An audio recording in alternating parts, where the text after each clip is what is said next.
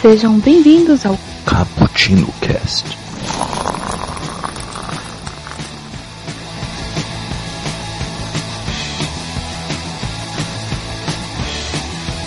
E aí galera que curte uma cafeína ou um cappuccino, eu nunca sei o que dizer na abertura. Tudo bem com vocês? De boa na lagoa? Sejam bem-vindos a mais um Cappuccino Cast e hoje nós estamos fazendo algo que a gente ainda não tinha feito aqui na história deste glorioso é, podcast, que é fazer uma continuação, começar uma série. Hoje a gente vai pro segundo episódio de uma série. Uh, a gente deu um nome pra série, ô Daniel? Hum, não. A gente podia fazer isso depois, que agora tá tarde. Beleza. Nós estamos aqui fazendo uma continuação. Bota Angry Cinema, Angry Cinema Nerds mesmo. Ah, então estamos aqui no segundo episódio da série Angry Cinema Nerds, que começou lá com o glorioso cast sobre 50 tons de cinza. E hoje nós iremos trazer mais duas pérolas da sétima arte. Duas obras de gosto um pouco açucarado, um gosto ah, como que eu posso dizer? Tem que ser muito forte para você conseguir assistir esses dois, essas duas obras primas do cinema moderno e que são os filmes gloriosamente mal feitos, as adaptações tenebrosas, o, o, o ó do Borogodó, Dragon Ball Evolution e o último mestre dos ares. Puta, velho. Último mestre do ar. Último mestre do ar. Dos ares. Dos ares. não, Não do é ar. dos ares, é do ar. Não. Cara, é Ícaro agora. Mano, é ainda mais bizarro. O, o, o nome tá errado. Mas beleza. Uh, meu nome é Nelson. Eu vou ser o host aqui. Eu peguei o- a bola de host e saí correndo. Coloquei ela debaixo dos braços e saí correndo. E quem vai me ajudar aqui é Daniel. Se apresenta, Daniel. Boa noite, galera. Aqui é o Daniel. Ah, eu tô apagando minha vela com meu Kamehameha. Puta. Puta. Puta, velho. É. Cara, conseguiram estragar o Kamehameha. e do meu outro lado está o glorioso Iago. Se apresenta, Iago. Salve galera que tá falando é o Iago e eu vou botar meu piccolo em você. Caralho, que apelação. E pra fechar o quarteto, está aqui Mike. Não, não está o Mike, porque ele é muito estrelinha. Que vergonha, Mike, que vergonha. Ele não queria assistir os filmes. Ele se recusou, é, ele se recusou a ver nossos filmes, pra que fique bem claro. É, ele realmente. Ele viu 50 tons, não sei como. Então, a frase dele foi: Não existem motivos para que eu perca o meu tempo assistindo filmes que eu já sei que são ruins. O Mike é uma pessoa que ele consegue ser cortês enquanto ele tá sendo mal educado. Olha, Que filha da mãe. pra pro pessoal ter noção, faz tanto tempo que a gente tá pra gravar isso aqui que eu já assisti Dragon Ball três vezes. Mano. Pra ficar lembrando. Se, as pessoas soubessem o tanto que a gente sofreu pra gravar este cast, inclusive com o dia de hoje, elas ficariam enojadas. Mas e aí, rapazóilos? Ah, vocês querem começar com qual pérola? O Iago quer começar com o último mestre do ar. Sim, deixa deixa o melhor por último, que o Dragon Ball é melhor. Deixa o melhor por último. Tudo bem, então, começando essa sessão de gala, essa. Qual que é o nome daquela é, matinê? Que você assistia dois filmes na, com uma mesma sessão, Iago? Hum? Matinê? É, qual que é o nome? Nos Estados Unidos tem bastante isso, tipo, você é, compra um. Eles fazem, é. Passam dois filmes, você compra só uma. um ingresso. Hum, não sei, mas eu só conheci aquele com carro, que eram os populares drive-in. Hoje em dia eu não sei mais, mas eram os drive-ins. Então, então, então. Tá começando aqui a nossa dobradinha, a nossa dupla de dois, onde ambos os filmes, ambos os dois são terríveis. Vamos começar então com o último Mestre do Ar. Filme que estreou no dia 20 de agosto de 2010 e foi comandado pelo glorioso diretor M. Night Shyamalan. Shyamalan ele havia feito alguns filmes bem bons, como A Vila, Corpo Fechado, Sétimo Sentido. Aí ele... A vila é bom? A Vila é bom. A Vila é a Vila é um filme bom, Onde? mas, tem, mas o final é questionável. O final é questionável, não faz o filme ser ruim. Até, até, até a metade do filme ele é muito bom. Sim, é do mesmo jeito que um final bom não faz um filme ser, ser um filme ruim ser bom. Mas Até a, metade, até a metade final de Star Wars é boa. de qual Star Wars? Oi? Não, é o contrário, é uma metade final. Não, não vamos falar desse filme aqui. Vamos concentrar no. Senão você vai ficar mais puto.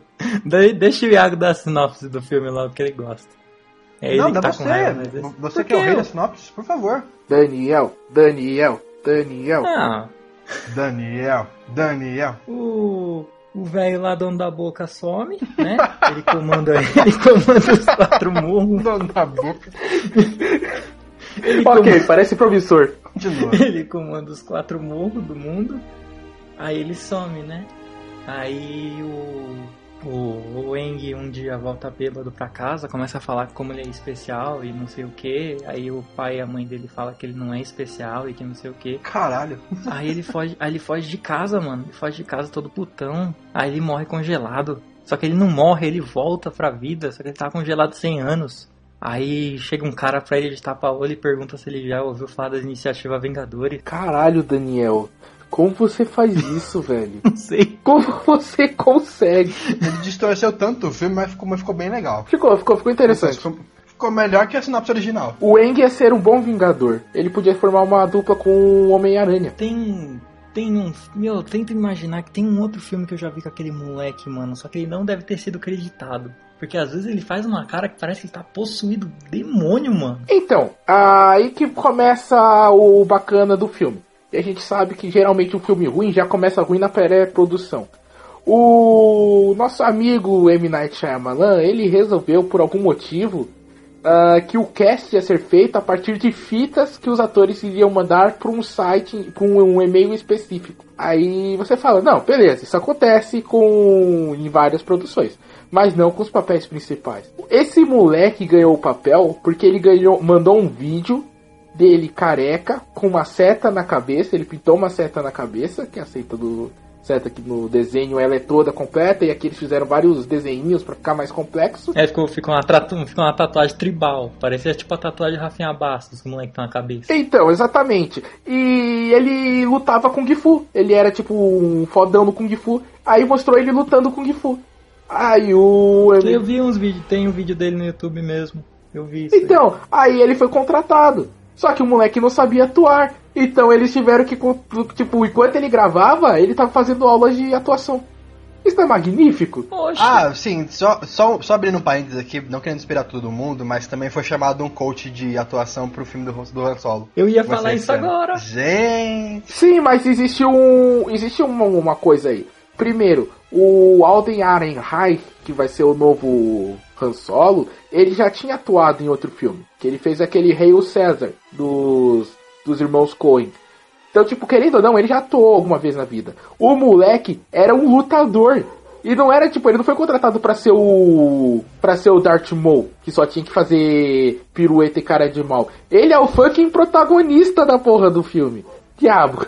E aí o filme isso já começa as cagadas aí, né, mano? Aí, pra quem não entendeu ainda que o último Dominador do Ar, ele é a adaptação de uma animação americana que foi feita para parecer oriental, que é Avatar a Lenda de Aang, que ele passou na Nickelodeon, tudo. Que é absolutamente inacreditável, É lindo, mano. é É, uma das melhores animações É. modernas. Eu não assisti. É, o Daniel, ele não teve infância. É, é uma animação muito bonita, que ela mistura um conceito dos quatro elementos, né? Fogo, água, terra e ar, com os golpes de Kung Fu, ele tem todo um lance espiritual, um lance de achar o seu caminho.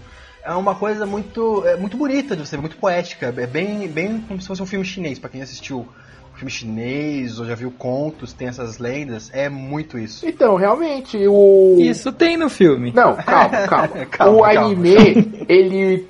Ele tem episódios que ele mergulha em conceitos do espiritismo, conceitos do budismo, é, conceitos da cabala hermética, conceitos do hinduísmo. Ele vai profundo ali. Ele, tipo, tem coisas que são. Mano, o episódio que ele encontra a tartaruga lá, a Ilha Tartaruga, é absurdo o tanto de referência à religião que tem. A primeira vez que ele vai pro mundo espiritual, a explicação do que, que é o estado avatar, quando ele conversa com os outros os outros avatares, os avatares das outras épocas, toda vez que ele tem que viajar pro, pro um dos templos onde ele tem uma viagem astral, cara, isso daí é uma, é uma pegada filosófica pesada. Pra você, quando, quando você é criança, tipo, você tá se ligando no que? No Kung Fu e na direção de arte do negócio. Você acha tudo muito bonito.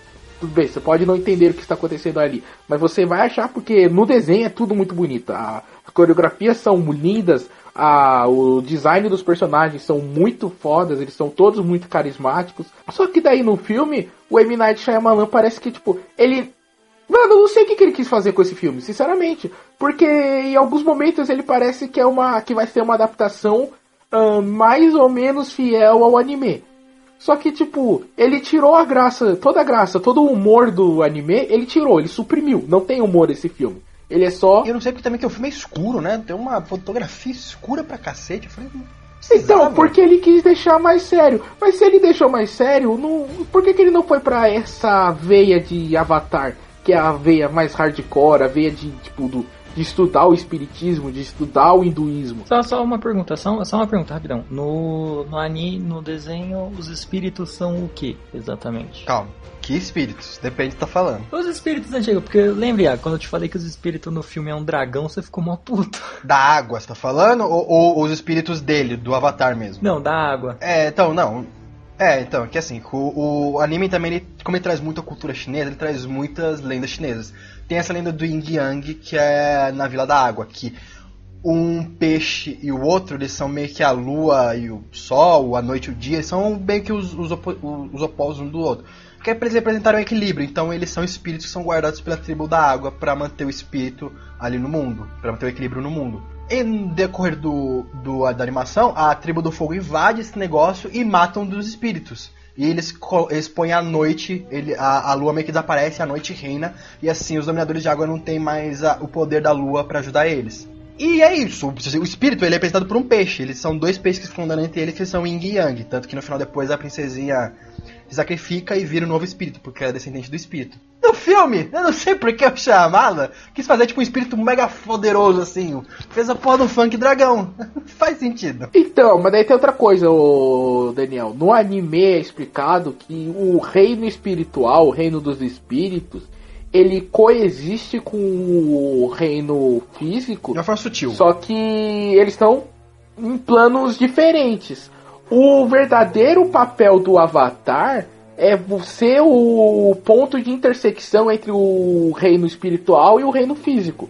Não é manter a paz, fazer a porra. Também. Mas, tipo, o principal papel dele é ser o elo da humanidade com os espíritos. E por isso que ele. Que você, ele tem essa questão de ele poder controlar todos os quatro elementos. E por isso que tem aquele lance do.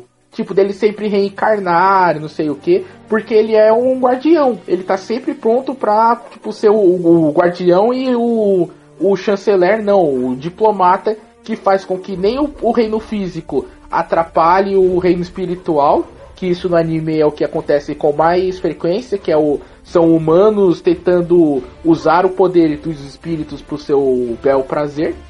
E nem o contrário, tipo, um espírito por algum motivo que veio pro plano físico causar mal aos humanos. É esse que é o papel É, do Avatar. Então, mas então, na, mas então no anime o papel dele é, ba- é basicamente esse, ser esse diplomata, não é o causar paz no mundo. É, só que daí deu merda Assim, e como... primário, né? Porque assim, no filme é bem mais, tanto que é até aquela cena da onda que eu fiquei meio puto, pensei, então entendi de, de outra maneira e agora que você tá me falando eu tô reconsiderando essa cena. É, Aquela é, cena é, da não, onda. A, a cena da onda que ele entra no estado Avatar. Isso, com aquele CG de bosta. Então, né, cara? Porque isso daí também. Porque assim, porque ele ergue, ele ergue a onda de lá, de 25 metros, beleza. Aí você, mano, fudeu, ele vai, vai matar todo mundo, foda-se. Aí pá, ele abaixou. Aí eu, aí eu fiquei. Então, tá, ele levantou a onda, não fez merda nenhuma.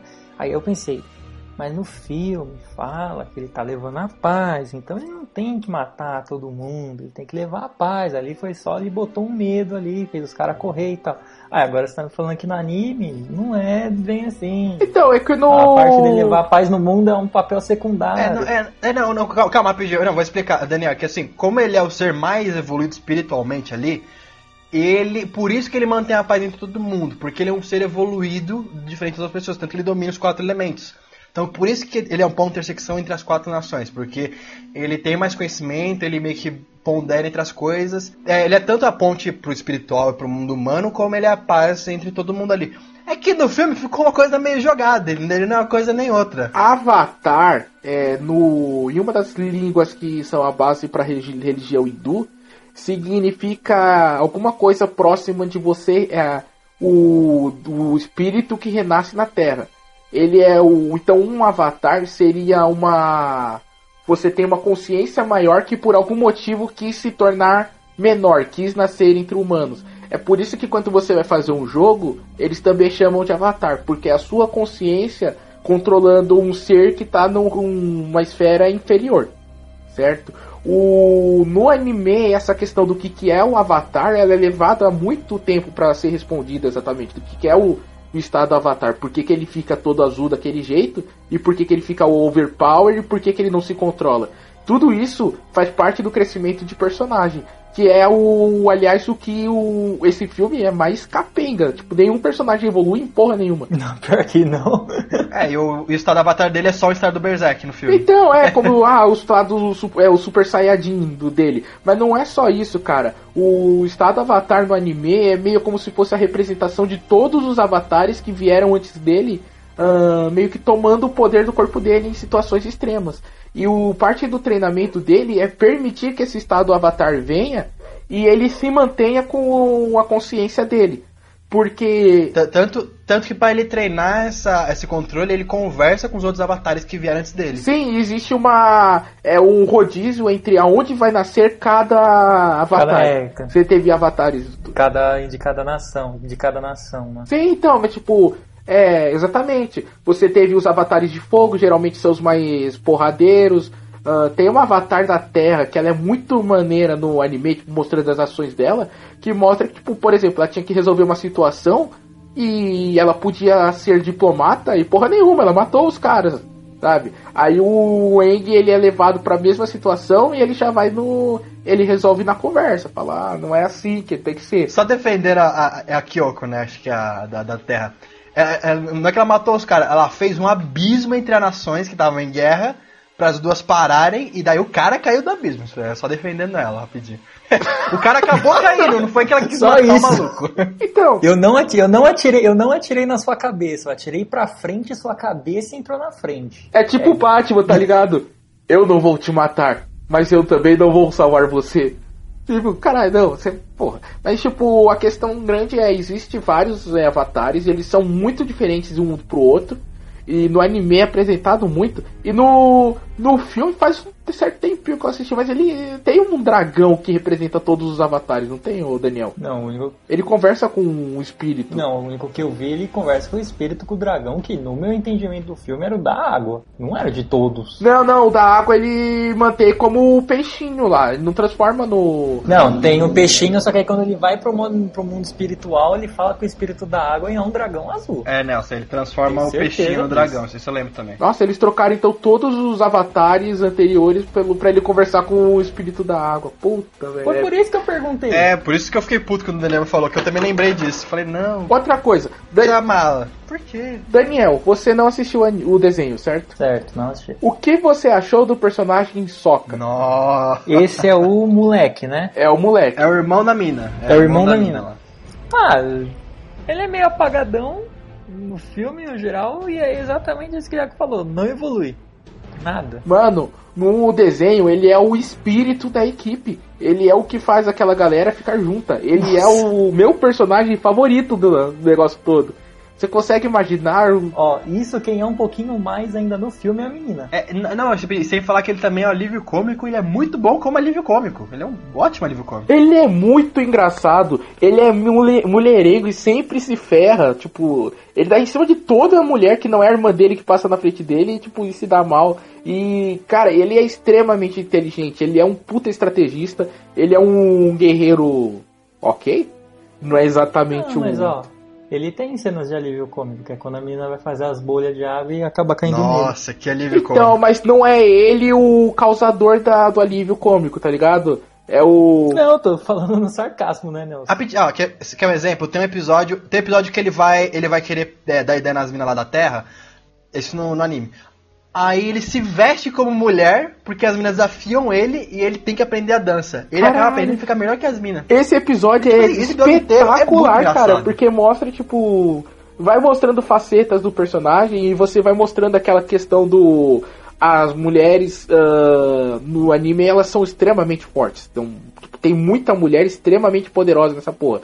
Tem a Toff, que é a minha segunda personagem favorita, que A Toff. A Toff é foda. Ainda bem que não teve ela no filme. a Toff é uma personagem poderosa. A Katara, no final do. Quando chega do segundo pro terceiro livro, ela tá sinistra. Tem uma mulher no, na terceira temporada, ô Daniel, que ela é dobradora de água. ela dobra a água do, tipo, do sangue dos adversários. Caralho. Mano, e tem o. Daí tem uma galerinha. Daí, tipo, mostra, tipo, é, é ela também que faz o. que consegue dobrar o suor dela, ô Iago? É, a Katara chega a fazer isso também. Então, ela começa a fazer porque ela, eh, tipo, descobriu com essa mina que dava pra fazer. A mina começa a fazer exercício, ela começa a suar, ela armazena a água pra conseguir fazer a dobra de água. Mano, olha que sinistro são esses personagens. E nada disso tá no filme. Tipo, nada, nenhuma representação tão forte de uma dobra inacreditável. E, pelo contrário, eles dão downgrade. O- os caras de fogo tem que usar isqueirinho pra fazer a dobra de fogo. Que porra é essa, mano? Não, que. É, eles têm que ter um fogo perto deles. Ah, nossa. Quando, nossa. quando o tio lá do Quem Quer Ser um Avatar faz fogo do nada, eles ficam tudo espantados. Então, isso daí é uma das curiosidades. O quando o Dev Patel mandou o videozinho, porque todo mundo teve que mandar videozinho pra, pra fazer o Putz, papel. até ele? Sim, ele não estava, ele não tinha lançado o Quem Quer Ser um Milionário. Cacilda. Por isso que ele fez esse filme, né? Que ele garantiu um, ali uma indicação pro Oscar ali naquele filme. Foi, tá, agora foda-se, vou fazer esse filme. Só pra ganhar uma grana. Então, diz, é, diz ele que, tipo, durante os intervalos das gravações do Quem Quer Ser um Milionário, ele ficava assistindo o Avatar pra se preparar pro, tra- trabalho dele. Porque ele achava que ia explodir com o Avatar e não com. E não no Quem Quer Ser um Milionário. Olha só como o mundo dá voltas, hein? Então, o- algumas informações técnicas do filme. No IMDB ele tá com uma gloriosa nota de 4,2. Pra quem acha baixo, do Dragon Ball Evolution consegue ser muito pior. Porém, no Rotten Tomatoes ele tem uma aprovação de 6%. De 6%? E do público? Do público eu não cheguei, eu não peguei a De, de 6%. Eita porra! De, de, de, de Ah, eu 100. pego aqui. Caralho! Se Deus quiser, os, os, os kits do, do, do, MD, do Rotten Tomatoes viram animação. Ah, outra coisa, vamos começar dos principais erros do filme.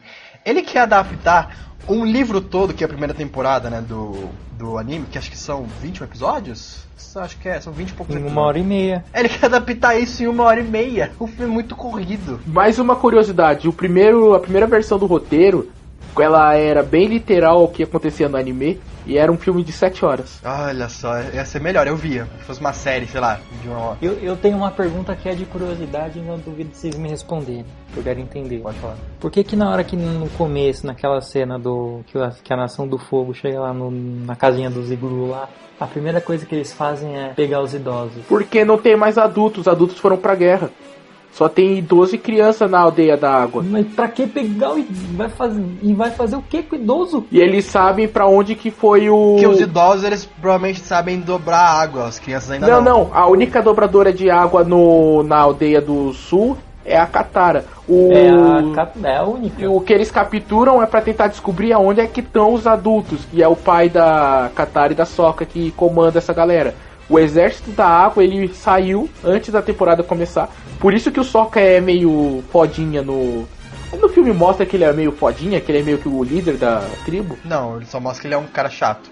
Nossa, mas tipo, sério, no filme não explica nada disso. No filme do nada o cara.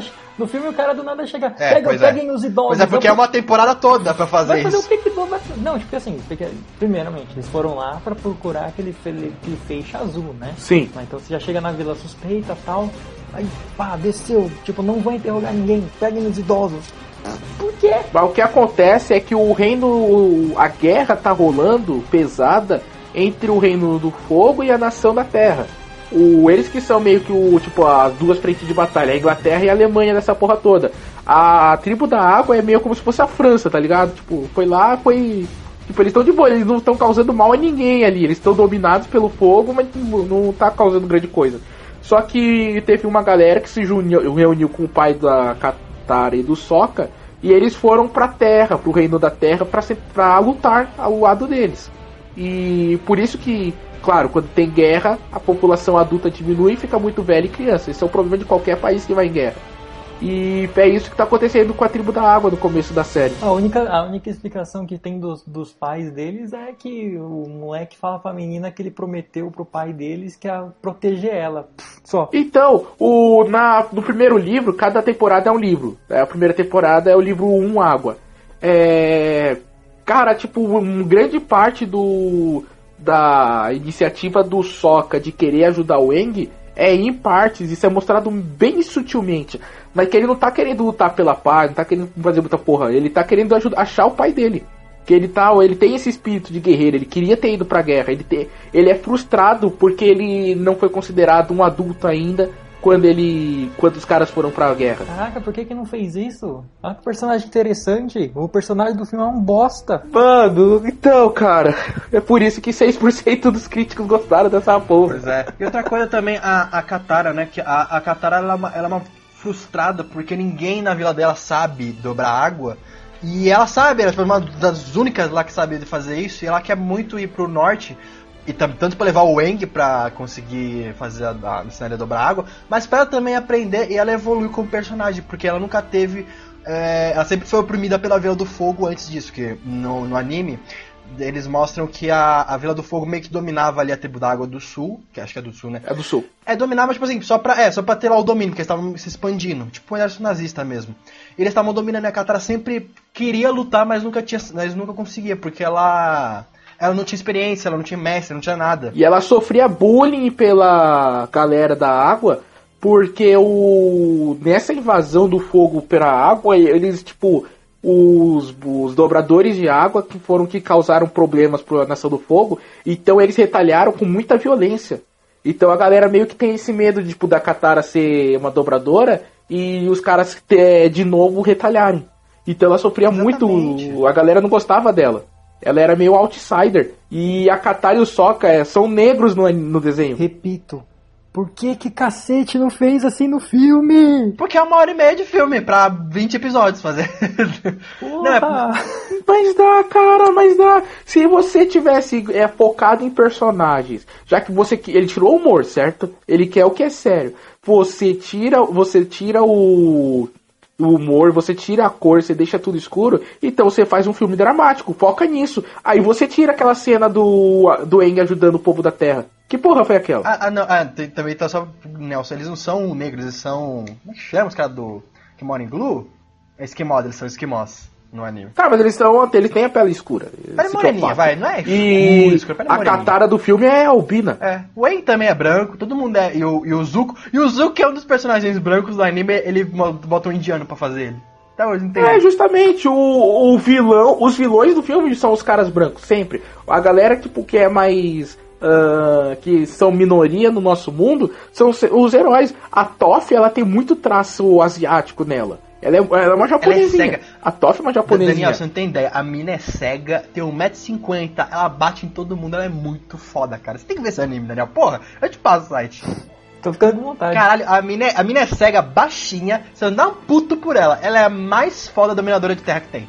Nossa, ela é A fudida. Toff, ela. Ela. a- Mano, ela tá na cena que eu acho que, tipo. Foi um dos primeiros episódios que eu assisti, foi aí que Avatar me comprou. Que é, tipo, ela. Tá um momento que o, o time do Eng tá, tá perdendo. Caralho, tem uma, tem uma hora que o Sokka quer chamar o time de Boomerang por causa do Eng. Verdade. Equipe Boomerang. É bom porque tem Yang no nome, eu uso um Boomerang. Nossa, cara, que. E não, e, Que lixo. Ó, assim, eu, eu ia falar, mas assim, tem, tem às vezes que o CG desse filme até vai. Não. Tem outras que não. Que exagero. Tem outras que não. Uma, uma, uma vez que não vai, é logo antes dessa cena da onda, que o Eng tá lutando contra uma porrada de carinha lá com, a- com o bastão mágico dele. Puta, mano, que CG feio ali. Caraca, velho. E esse e, e o do Pan, e o do Banta dele. Não, eu, eu, tipo, eu, sinceramente, todas as vezes que eu assisti esse filme, eu achei o APA ok. Não, tem. Então é porque é minha TV. Aí eu acabei assistindo em 4K, pra mim ficou bem bom. Deve ser, cara. É que também o filme é de 2010, tá ligado? Já são sete anos aí de gap. Não, tipo, então eu fiquei meio que Não, pensando não, nisso. não, o CG é ruim mesmo. Não, por isso, não, é ruim mesmo. Porque assim, eu fiquei em dúvida, sério, por causa da minha TV. Porque é sério, a primeira vez que eu assisti, comprei a TV, primeiro filme que eu falei que eu, vou que eu ia assistir na TV, vai ser Senhor dos Anéis versão estendida. Mano, na hora que eu vi o Nasgo voando, eu falei, velho, essa porra não tá renderizada. Ah, cara, é triste. Entendeu? Ah, É muito feio. algumas curiosidades sobre esse filme, rapidinho. O filme custou 150 milhões e mundialmente ele fez 319 milhões. Aí você fala, ah, ele se pagou? Só de. Além desses 150, eles gastaram mais 130 ah, com merchandising e mais 10 com. E mais 10 para fazer a conversão pro 3D. Então ele se pagou e pagou. Foi isso, não deu lucro nenhum. O Michael Dante Di Martino e o Brian Conetiesco, que são os caras que criaram o desenho, eles disseram em uma entrevista que odiaram o filme e ele simplesmente não deveria existir. Isso é... Eu lembro, eu devia, eu devia ter perguntado isso. Cara, é muito bom, caras. velho. O, o criador dizer que o filme baseado na obra dele simples- simplesmente não deveria existir. Que maravilha. Bender é um termo pre- é, pejorativo para homossexuais, no, homens homossexuais na- no Reino Unido. Então, a galera já foi assistir o filme, isso tá no IMDB. E o exemplo é realmente isso. É, falas como, olha, ele está, é, tem um Bender ali, tem um dobrador ali, os caras começavam a dar risada. Então ninguém conseguiu assistir o filme de maneira séria no Reino Unido. Caralho. É mais ou menos se em vez de Jedi a palavra fosse gay, tá ligado? Ou viado. A palavra fosse viado e viesse pro Brasil, sabe? É um termo pejorativo e que a mente de quinta série ia dar risada do filme, ia ser escroto. Ah, É como se eles trouxessem o Dokkan como Doku mesmo. exatamente. Nossa senhora, não, não ia dar, não ia dar, não ia prestar aqui no Brasil, não ia. Porque, puta, velho, é umas coisas. O. Aquilo que todo mundo sabe, o nome Avatar foi retirado. É, o nome do filme originalmente era Avatar The Last Airbender. Só que por causa do Avatar do James Cameron, ele teve que dropar o Avatar e ficou só The Last Airbender. O que fica uma pergunta. Por que que em vez de o último mestre do ar, não transformaram como o anime é em A Lenda de Aang? Eu também não sei. Assim, é até válido o nome do. Porque convenhamos, E só pra constar, isso pra constar aqui, a animação é muito melhor que o filme de James É, Cameron. é, é, é. E, pra fechar as curiosidades e batutinhas, a EW, a Entertainment Weekly, foi fazer uma entrevista com o M. Night Shyamalan sobre o filme. E o entrevistador, em uma das perguntas, ele começa com: Esse é o seu melhor filme. E isso realmente é reiterado pelo IMDB. Será que, tipo... Eu achei engraçado. Será, será que, tipo, o cara não viu o filme, só queria puxar o, o saco do Shyamalan mesmo? Não sei, cara, não sei o que aconteceu, velho. Eu não sei. O... Ou o cara simplesmente gostou, tá ligado? Ele não, gost... não, não, entende... não assistiu o anime. Por que eu tô chamando de anime? Eu- eu sei lá. Eu Animação. não assistiu a animação e foi pro filme, tipo, ah, ok, não, não conheço esses personagens, eu não sei o que, que- do que, que eles são realmente capazes. Só fechar o que eu comecei a falar da Toff ou Daniel. Ah, Mas o que, o que que ele respondeu? Eu não sei o que ele respondeu, só. Na entrevista? A trivia só Ah. tá essa parte. É, aí, mano, eu te juro, é basicamente isso que ele fala. Em uma entrevista, a Entertainment Weekly é, disse durante uma pergunta que esse era o melhor filme de M. Night Shyamalan. Então o cara recebe dinheiro pra trabalhar com cinema, ele vai falar com o diretor que fez O Sexto Sentido e Corpo Fechado e diz: Esse é o teu melhor filme. Sabe aquela merda do Bruce Willis estar morto desde o começo? Já sabia. Nem funcionou pra mim. Mas esse... Esse Airbender, porra... Então, e aí tem uma reviravolta que eu não sabia nessa história toda, Iago. E aí o medo vai voltar a, a, a bater em você. Aparentemente, a galera da Paramount gostou de Depois da Terra. Não, não, não, não. Não. E sim, Continua. sim. Então, a continuação de O Último Mestre do Ar está, pelo menos nos arquivos da, do IMDB, em pré-produção. O M. Night Shyamalan deu entrevista dizendo que ele não. vai voltar a trabalhar no filme quando ele terminar o thriller dele. O thriller dele era fragmentado. Não, não, não, gente. É, que- é que nem o roteiro de Akira, sabe? Eu quero, eu quero que pegue fogo, eu quero que nunca seja adaptado mais. Nunca. Para com isso. Eu achei que eles tinham abandonado já. Então, ele deixou. Então ele deixou o Avatar de lado um pouco pra fazer o, agora o Glass. O Mr. Glass, aliás, né? E, mas existe possibilidade que depois de Mr. Glass nós veremos a. a mestre fodona da Terra? Como será o nome? Ai, não, não, não, não, gente, gente, para, chama, para! Você você já não aprendeu com o fragmentado? Você falou assim, olha, voltei para minhas raízes. Para com isso, gente, pelo amor de Deus, tão boa a animação, respeita, deixa lá quieta. Faz o sétimo sentido. Não precisa, tudo bem que não estraga a animação, a animação vai estar bonita como sempre teve. Mas merda, ai, caralho. Pra que que ele faz isso? Eu achando que eu ia ver o Iago mais pistola, chateado. Não, você, calma, baixando o Dragon Ball ainda. Então, cara, porque qualquer questão, você tem valores positivos ainda no nesse filme. Você tem algumas coisas ali que se salvam. Por exemplo, a eles tentaram com todas as forças adaptar o, o estilo, a arquitetura do que é mostrada na animação pro live action. E eles conseguiram, cara. A, Isso eu achei. a aldeia do da água do norte tá tipo é aquilo. Os barcos. Passa em C na Terra. Exatamente, é, é aquilo. É, ah, eles conseguiram transformar a nação da Terra, da Terra não, da do fogo meio como um teco meio steampunk, que é aqueles barcos, aquelas máquinas e aquele vapor todo e a fumaça preta. Isso na animação é muito forte, eles conseguiram adaptar bem isso para uma pra um live action. Ah, algumas pouquíssimas, mas algumas cenas de ação elas funcionam dentro do contexto, sabe? Não vão ser cenas que vão fazer você pirar o seu cabeção, mas elas funcionam, são interessantes de serem vistas. Uma cena de ação que eu vi que eles tentaram fazer alguma coisa ali pra me deixar emocionado, mas não conseguiu. É quando tá lutando o Eng com aquele. Com, com o maluco lá do Quem Quer Ser um Milionário, só que ele tá mascarado. Aí o Eng. O Zuko. É, o Zuko. Aí o Eng entra num círculo lá que tem umas. Umas. é, Essa cena é umas muito cortinas de cara, pedra, essa- mano. É muito esquisito. Ah, não, no, no filme é tão melhor essa cena. É tão. No anime, quer dizer, é tão melhor. Não, nossa. e, o- e o pior, e o pior é que. Não, e o pior é Então, que mas logo- cara, Não, não, isso não, daí cara, é cara. uma. Aí logo nessa parte, aí pá, ele pá, vai, pum, pum, pum, pum, pá, rodou lá as cortinas de pedra, pá. Aí chega uma hora que ele simplesmente para, corre pro lado, corta a cena, tá mostrando de fora, meio por cima, o círculo, aí tá mostrando um desfiladeiro, o Eng, uma porrada de inimigo e depois o círculo. Mano, ele teleportou? Então, sei lá, cara. Mas. O que eu ia falar, por exemplo, uma cena que eu gosto é quando o Zuko vai caçar o Eng dentro do barco. Antes dele sair e entrar no estado Avatar.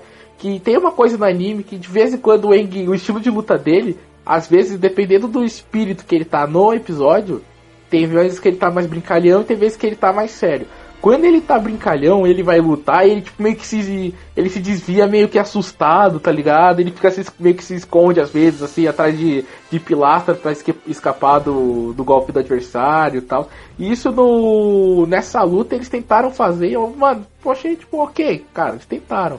E o terceiro ato é que no na animação é tão brilhante, é tão bem feito, que mesmo cagado no filme, ainda assim é, é ok, sabe? Eu achei pelo menos a representação do que significa você matar o espírito da lua, que toda a metáfora disso do homem tá destruindo a natureza em busca de poder, em busca de pela ganância.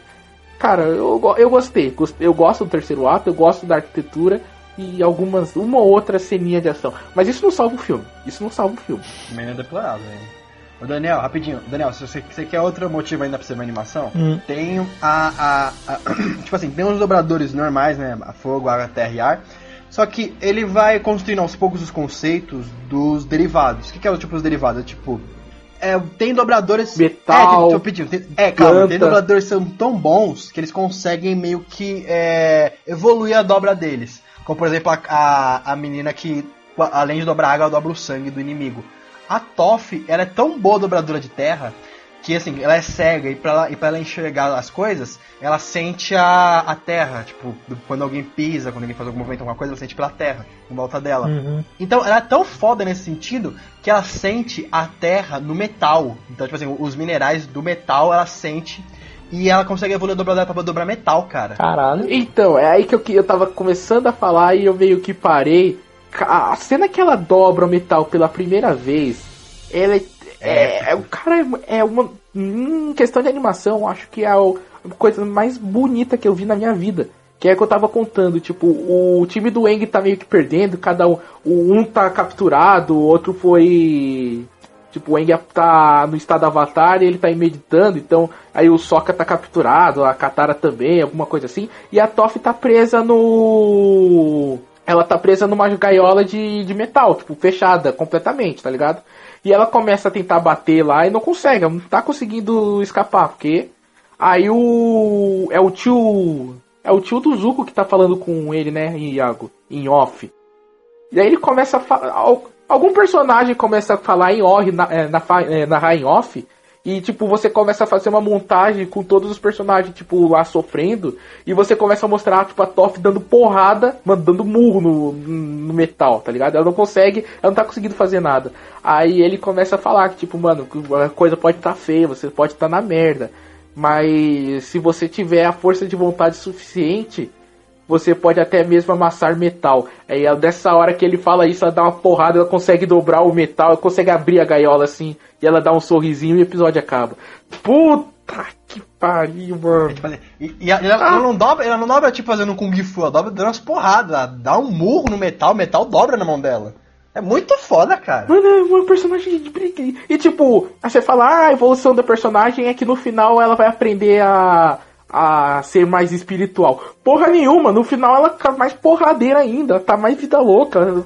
Tá, tipo, fazendo uma montanha pra derrotar um adversário. No, no anime eles também faz, ficam fazendo aqueles movimentos loucos pra só mexer alguma coisa. Sim, Fica, sim. mas isso tem um Parte- significado, né? Não é que nem no filme que é aleatório. Che- Chega uma hora que enjoa. Então, mas na animação você é, é, quando eles começam a fazer isso é meio que o respiro do episódio, sabe? Tipo quando o Eng tá aprendendo a dobrar a água, que ele fica fazendo isso, quando ele tá aprendendo algum movimento. E tipo tem, como o Iago disse, tem um significado, tem um motivo de ser daquele jeito, não é simplesmente pra ser bonito. É, porque, por exemplo, assim, é uma representação da cultura chinesa, então tem muito do Kung Fu ali. Então, por exemplo, o que eles dão explicação? Pro Eng dominar a água, ele tem que aprender a ser fluido como a água. Por isso que os movimentos dele, na hora que eles vão dobrar a água, são de um jeito. Então ele movimenta a mão de um jeito, a katana também. Ele faz meio que uma firulinha ali com a mão, que é justamente para ele sentir a fluidez de como a água é, para ele entender, para aí sim ele conseguir dobrar a água. A da Terra é a mesma coisa, ele tem que ter um momento mais duro e tal. É que o meu problema é que assim, geralmente, ele- se ele vai fazer uma coisa simples, ele faz lá uma porrada de movimento e tal. Mas às vezes ele tá ali num momento de tensão, ele precisa fazer alguma coisa mais complicada, ele só faz, estala o dedo assim e já faz. Então, porque essa questão de você ter que fazer toda essa movimentação, em geral, principalmente da água, é meio que usado quando você tá treinando, tá ligado? Quando você tem. é, ele tem uma questão dos pergaminhos que pra ensinar você a fazer a dobra, fazer determinado movimento com a água, é como se fosse te ensinando a dançar, cara. Só que depois, meio que depois que você aprende, que você pega a manha, ele realmente, cons- na animação também tem isso, ele consegue fazer coisas complexas sem precisar fazer toda a dança. Claro que na hora da luta, como é baseado no Kung Fu, as lutas são extremamente coreografadas na animação. Tipo, o cara pula, dá pirueta, faz, tipo, a mão vai lá num arco de 360 pra tentar atacar o adversário e tal. Mas o. Só que, é- só, que, é, só, que é bem, só que é bem feito, é coreografado pra caramba na animação. É que, puta, não tem como, cara. Fazer isso em live action não é impossível, velho. Às vezes é, só fazer direito. Ah, ah, ah, sem falar também, Daniel, que a, a- tipo assim, aí tem a Toph que conseguiu dobrar o metal, tem a, a mina que conseguiu dobrar o sangue, e a irmã do Zuko, ela é foda porque ela. é, Tem a irmã do Zuko na animação.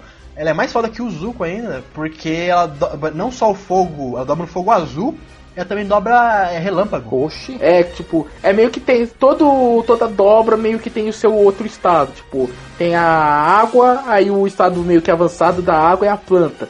O, a terra, o estado avançado é o metal. E do fogo, o estado avançado seria o relâmpago. Ah, mano, dá pra fazer um, dá pra fazer um filme bom.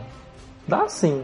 Só se fazer direito. Daria, daria pra fazer um filme bom, né? Ninguém tá Dá, reclamando. cara, dá. E o, o porquê e como que você dobra relâmpago, ele é explicado, tipo, meio que você pega o fogo, ele é o único dos elementos que ele pode aumentar, então ele é extremamente ligado com a respiração do, do dobrador. Ele tem que ter um controle de respiração, então ele tem que ser um cara muito metódico, muito certinho. E o relâmpago, ele é ao contrário, ele é meio que uma força da natureza.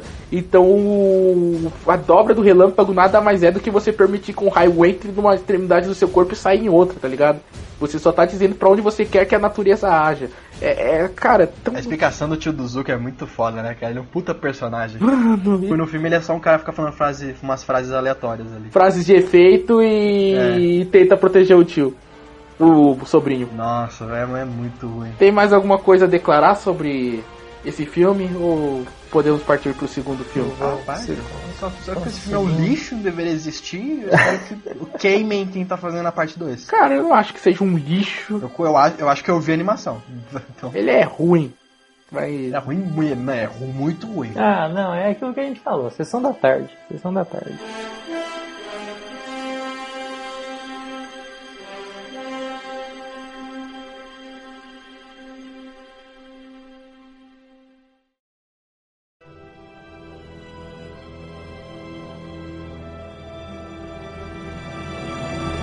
Um lixo execrável? é o próximo filme da nossa lista. Nós já falamos qual que era, você já sabe qual que é. Que é, quiçá, o pior blockbuster americano de todos os tempos. Que é o glorioso Dragon Ball Evolution. Aí agora começa a música. Como é que é a música? Eu vou meter meu título em você. Pode, pode. Não, caraca, eu misturei. É Pega, piculo em você. Meu piculo em você. meu- Eu vou meter no seu curirim. Segura o Kamehameha. ha, ha. Vai Pega concentrando a lentidão. Kamehameha. Vai, vai, Que bosta, mano. vai, vai. Que que tama, vai. Vai concentrando, vai, vai concentrando. Essa música é melhor que o filme, acredite. Mano, pode deixar, cara. A gente não liga pra nossa moral na internet. Nota do IMDB de Dragon Ball Evolution: 2,6. 2,6. Tá. Mano, mano, como assim, tá ligado? Você vai ver as notas de Transformers e o negócio tá lá tipo 6, 6,5, tá ligado? Aí você chega em Dragon Ball Evolution. Só te olhar, é 2,6. Ah, ô, mano, ah, cara. E os caras deram 0,6 de dó, né? É que isso daí é meio Não, deram dois de dó. É que a pontuação do IMDB não é exatamente uma nota, tá ligado? É meio que. Ele é uma, uma Cara, ele média. tem uns cálculos complexos lá de pra decidir qual que vai ser a nota em si. Ela vai de 0 a 10, claro, mas não é exatamente a nota do filme. Ah, é, é, é, é verdade. Tipo assim, a nota do MDB não é de 0 a 5, é de 0 a 10. Então é 2 de 2,6 de 10. Então assim, do, então 20, 26% mais ou menos alguma coisa boa esse filme deve ter. Então, mas é. Cara, eu não lembro, tipo. Quando, por exemplo, tem uma métrica dele que é, por exemplo, você, é impossível você tirar zero. Sabe? É impossível você ter zero, porque. É, tipo. Se você tem um valor de produção, você já tem alguma coisa. Se você tem tal coisa, é, popularidade pode aumentar ou diminuir a nota.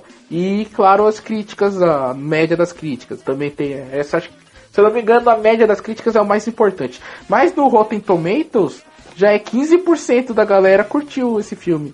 Aí eu te pergunto, quem são esses 15%? Aonde vivem esses miseráveis? Onde vivem?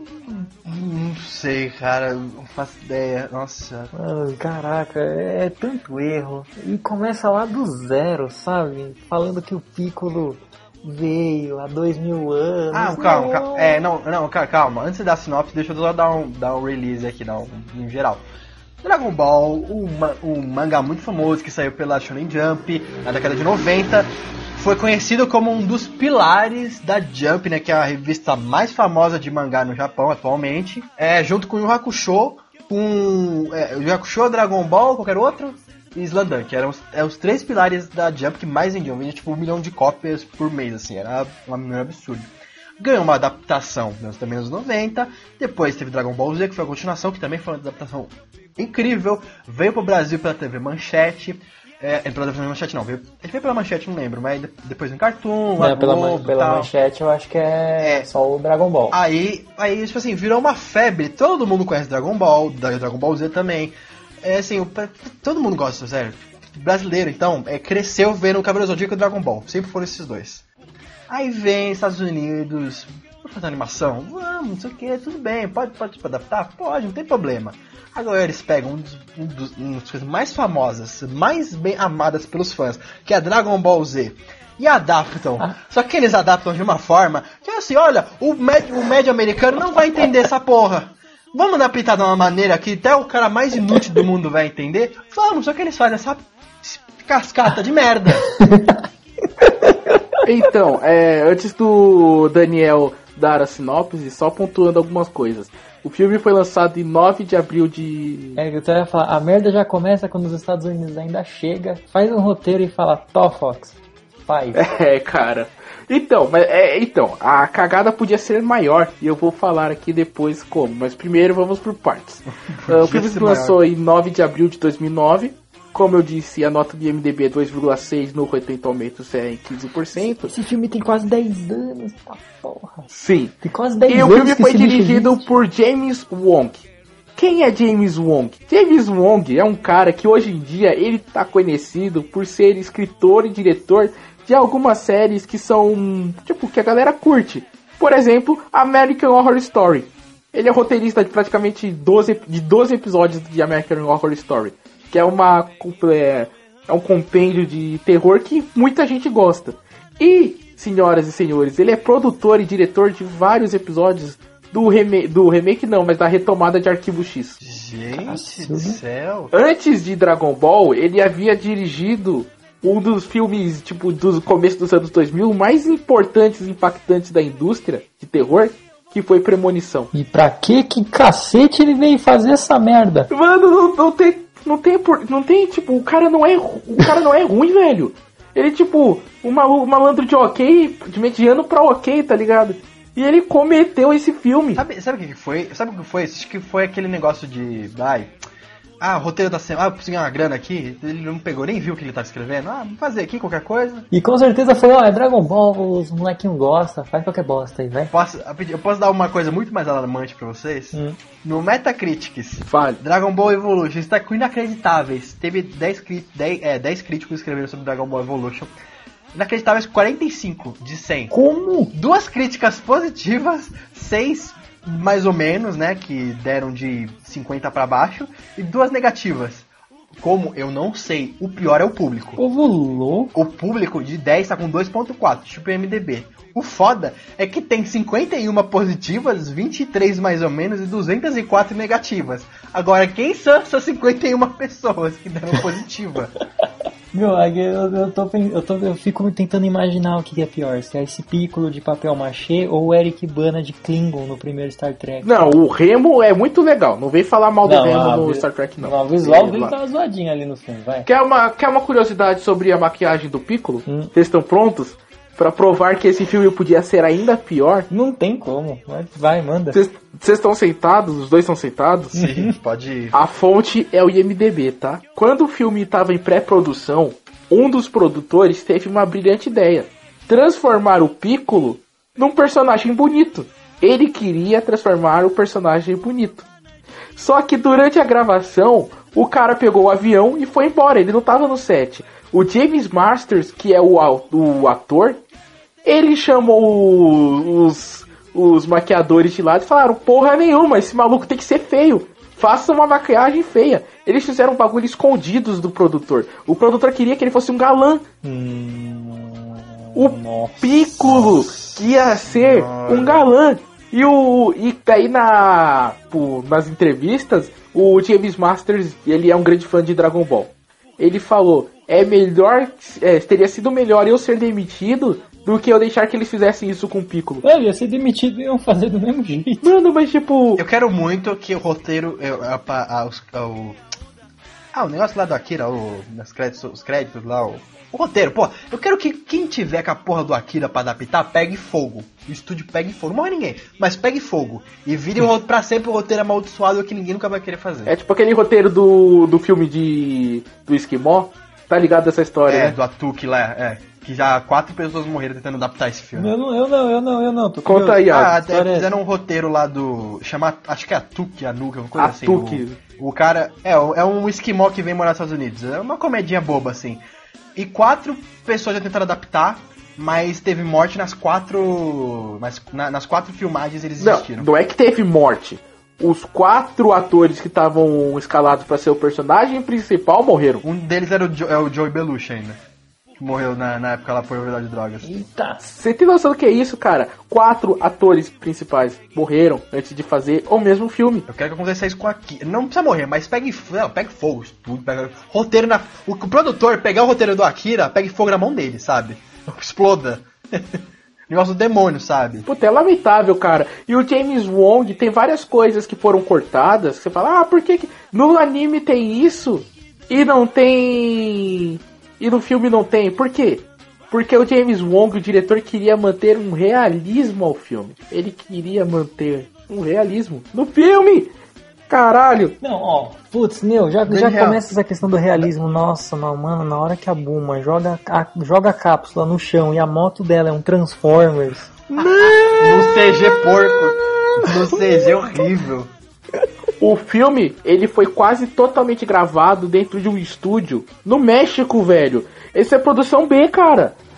Porra, tudo bem, tem filmes fodas no México, tem diretores fodas no México, mas nenhum desses filmes fodas de diretores fodas mexicanos gravados no México é feito em um estúdio com CGI, cara. E eles, tipo, e o filme é praticamente todo feito com tela verde. Pior que o CG da moto é o CG do Goku jogando os bichos na lava pra fazer uma ponte. Ai, não. Nossa, mano, aquilo é deplorável, Aquilo é cara. muito. E.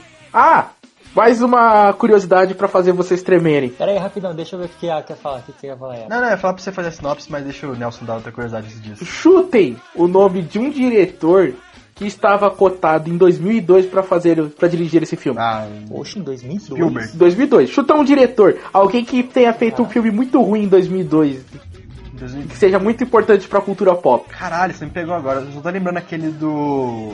Ah, é, como é que é? O do dançarino? Do. Cacete, esqueci de outra volta lá que ele fez, que é muito ruim também nos anos 2000. Não, não, não. É um filme muito. Em 2002 saiu um filme muito importante pra cultura pop, mas ele é ruim. Certo? E a gente não. discute esse sobre essa franquia praticamente todo o cast que a gente faz. Transformers. O dire- não, ah, o diretor dessa franquia, Jorge Lucas? Jorge, Jorge Lucas, Lucas. foi cotado pra dirigir Dragon Você tá Ball Evolution. zoando, mano. Caralho. Puta que pariu. Eu fico imaginando quem é que ele ia fazer de Jar Jar Binks, sério. Mano, eu tava. Eu tava no, no meu horário de almoço no trabalho, tá ligado? Fazendo a pesquisa pra isso. Quando eu li isso, cara, eu tipo, esfre... sabe quando você esfrega os olhos assim pra ver se você não tá sonhando e você lê de novo? Eu imagino, eu imagino o Piccolo olhando assim pro. Olhando assim pro Goku do nada, falando, "Go- Goku, eu sou seu pai. Mano, cara, puta merda. Ia ser um E bagulho. o que mais me assustou não foi nem que o Jorge Lucas foi cotado pra fazer o filme, é que ele tá sendo, tipo, tentando fazer desde 2002, cara. Eu achei que você ia falar que que, ia só que, que te deixou assustado não foi nem que ele foi cotado, mas que ele queria fazer. Não, cara, eu não tenho essa informação se ele queria fazer ou não, velho. Mas puta, velho. Mano, Não, não, sério, cara, eu tô olhando aqui as críticas do Metacritic. Tá todo mundo de troll, não é possível. Tem uns caras falando umas coisas absurdas que esse filme. Nossa, esse filme é muito realista. Finalmente fizeram algo bom com o Dragon Ball, não sei o que. Cara, é- não, é, é troll. É, é, eles estão trollando. É, é, é troll. É, É tem troll, mano, 10 aqui, tipo, uns, uns 4 caras deram 10. É, é troll, é troll. Daniel, tem a sinopse de Dragon Ball. A sinopse do IMDB do Último Mestre do Ar, aliás, eu esqueci de falar pra você, mas é a coisa mais engraçada que vocês podem ver na Depois sua manda vida. pra gente. Porque, mano, é uma sinopse que tem umas oito linhas, mas tudo bem. Ah, mano, o Piccolo vem há uns dois mil anos. da- Mano, ah, Força, Daniel. O cara tá Força. transtornado. Se agarra, agarra na palavra. Agarra no, é muito no, ruim. no mano, piccolo. Eu assisti três vezes. O cara tá transtornado, velho. Não sei por que você assistiu três vezes. Porque eu tinha que lembrar. Exemplo, Os caras os cara me vêm, vamos gravar? Vamos. Aí não grava.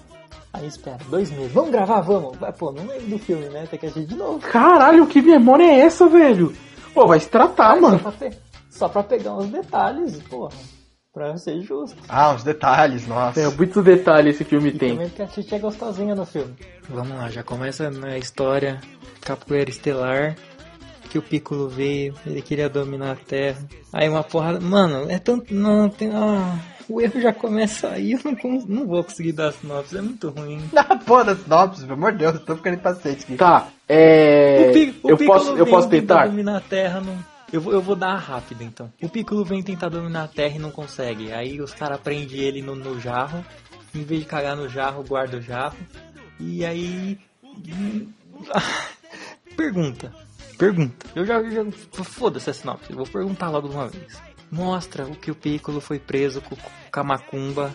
O, o nome do negócio ainda é Mafubá. Mafuba. É o Mafubá. Eu chamo de Macumbá.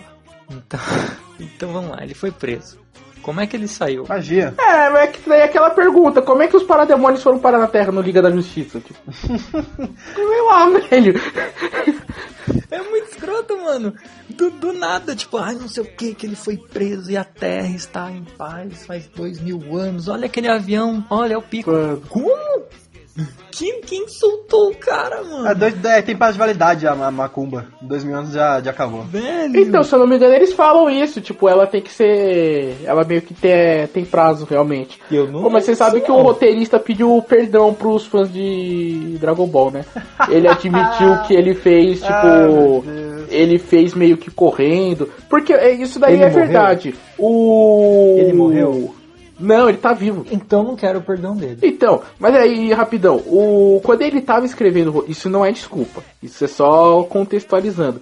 Quando ele tava escrevendo o roteiro, o, é, você tem aquela questão de você tem que é, escrever o roteiro, tem que mandar pro produtor, o produtor tem que dar o aval, tem que dar o verde, e depois o negócio entra em produção, certo? Quando eles estavam escrevendo o roteiro, esse cara estava escrevendo o roteiro, ia começar aquela greve dos roteiristas que teve em 2007, lembra? Então ele terminou o roteiro, mandou, os caras começaram a fazer a produção e só depois que os produtores foram ler o roteiro e deram o sinal verde para que aquele roteiro fosse gravado.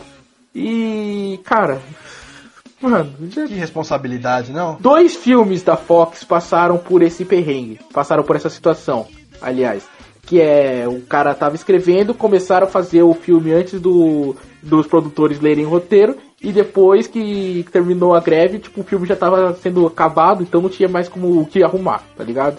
Que foi esse e foi Arquivo X, eu quero acreditar.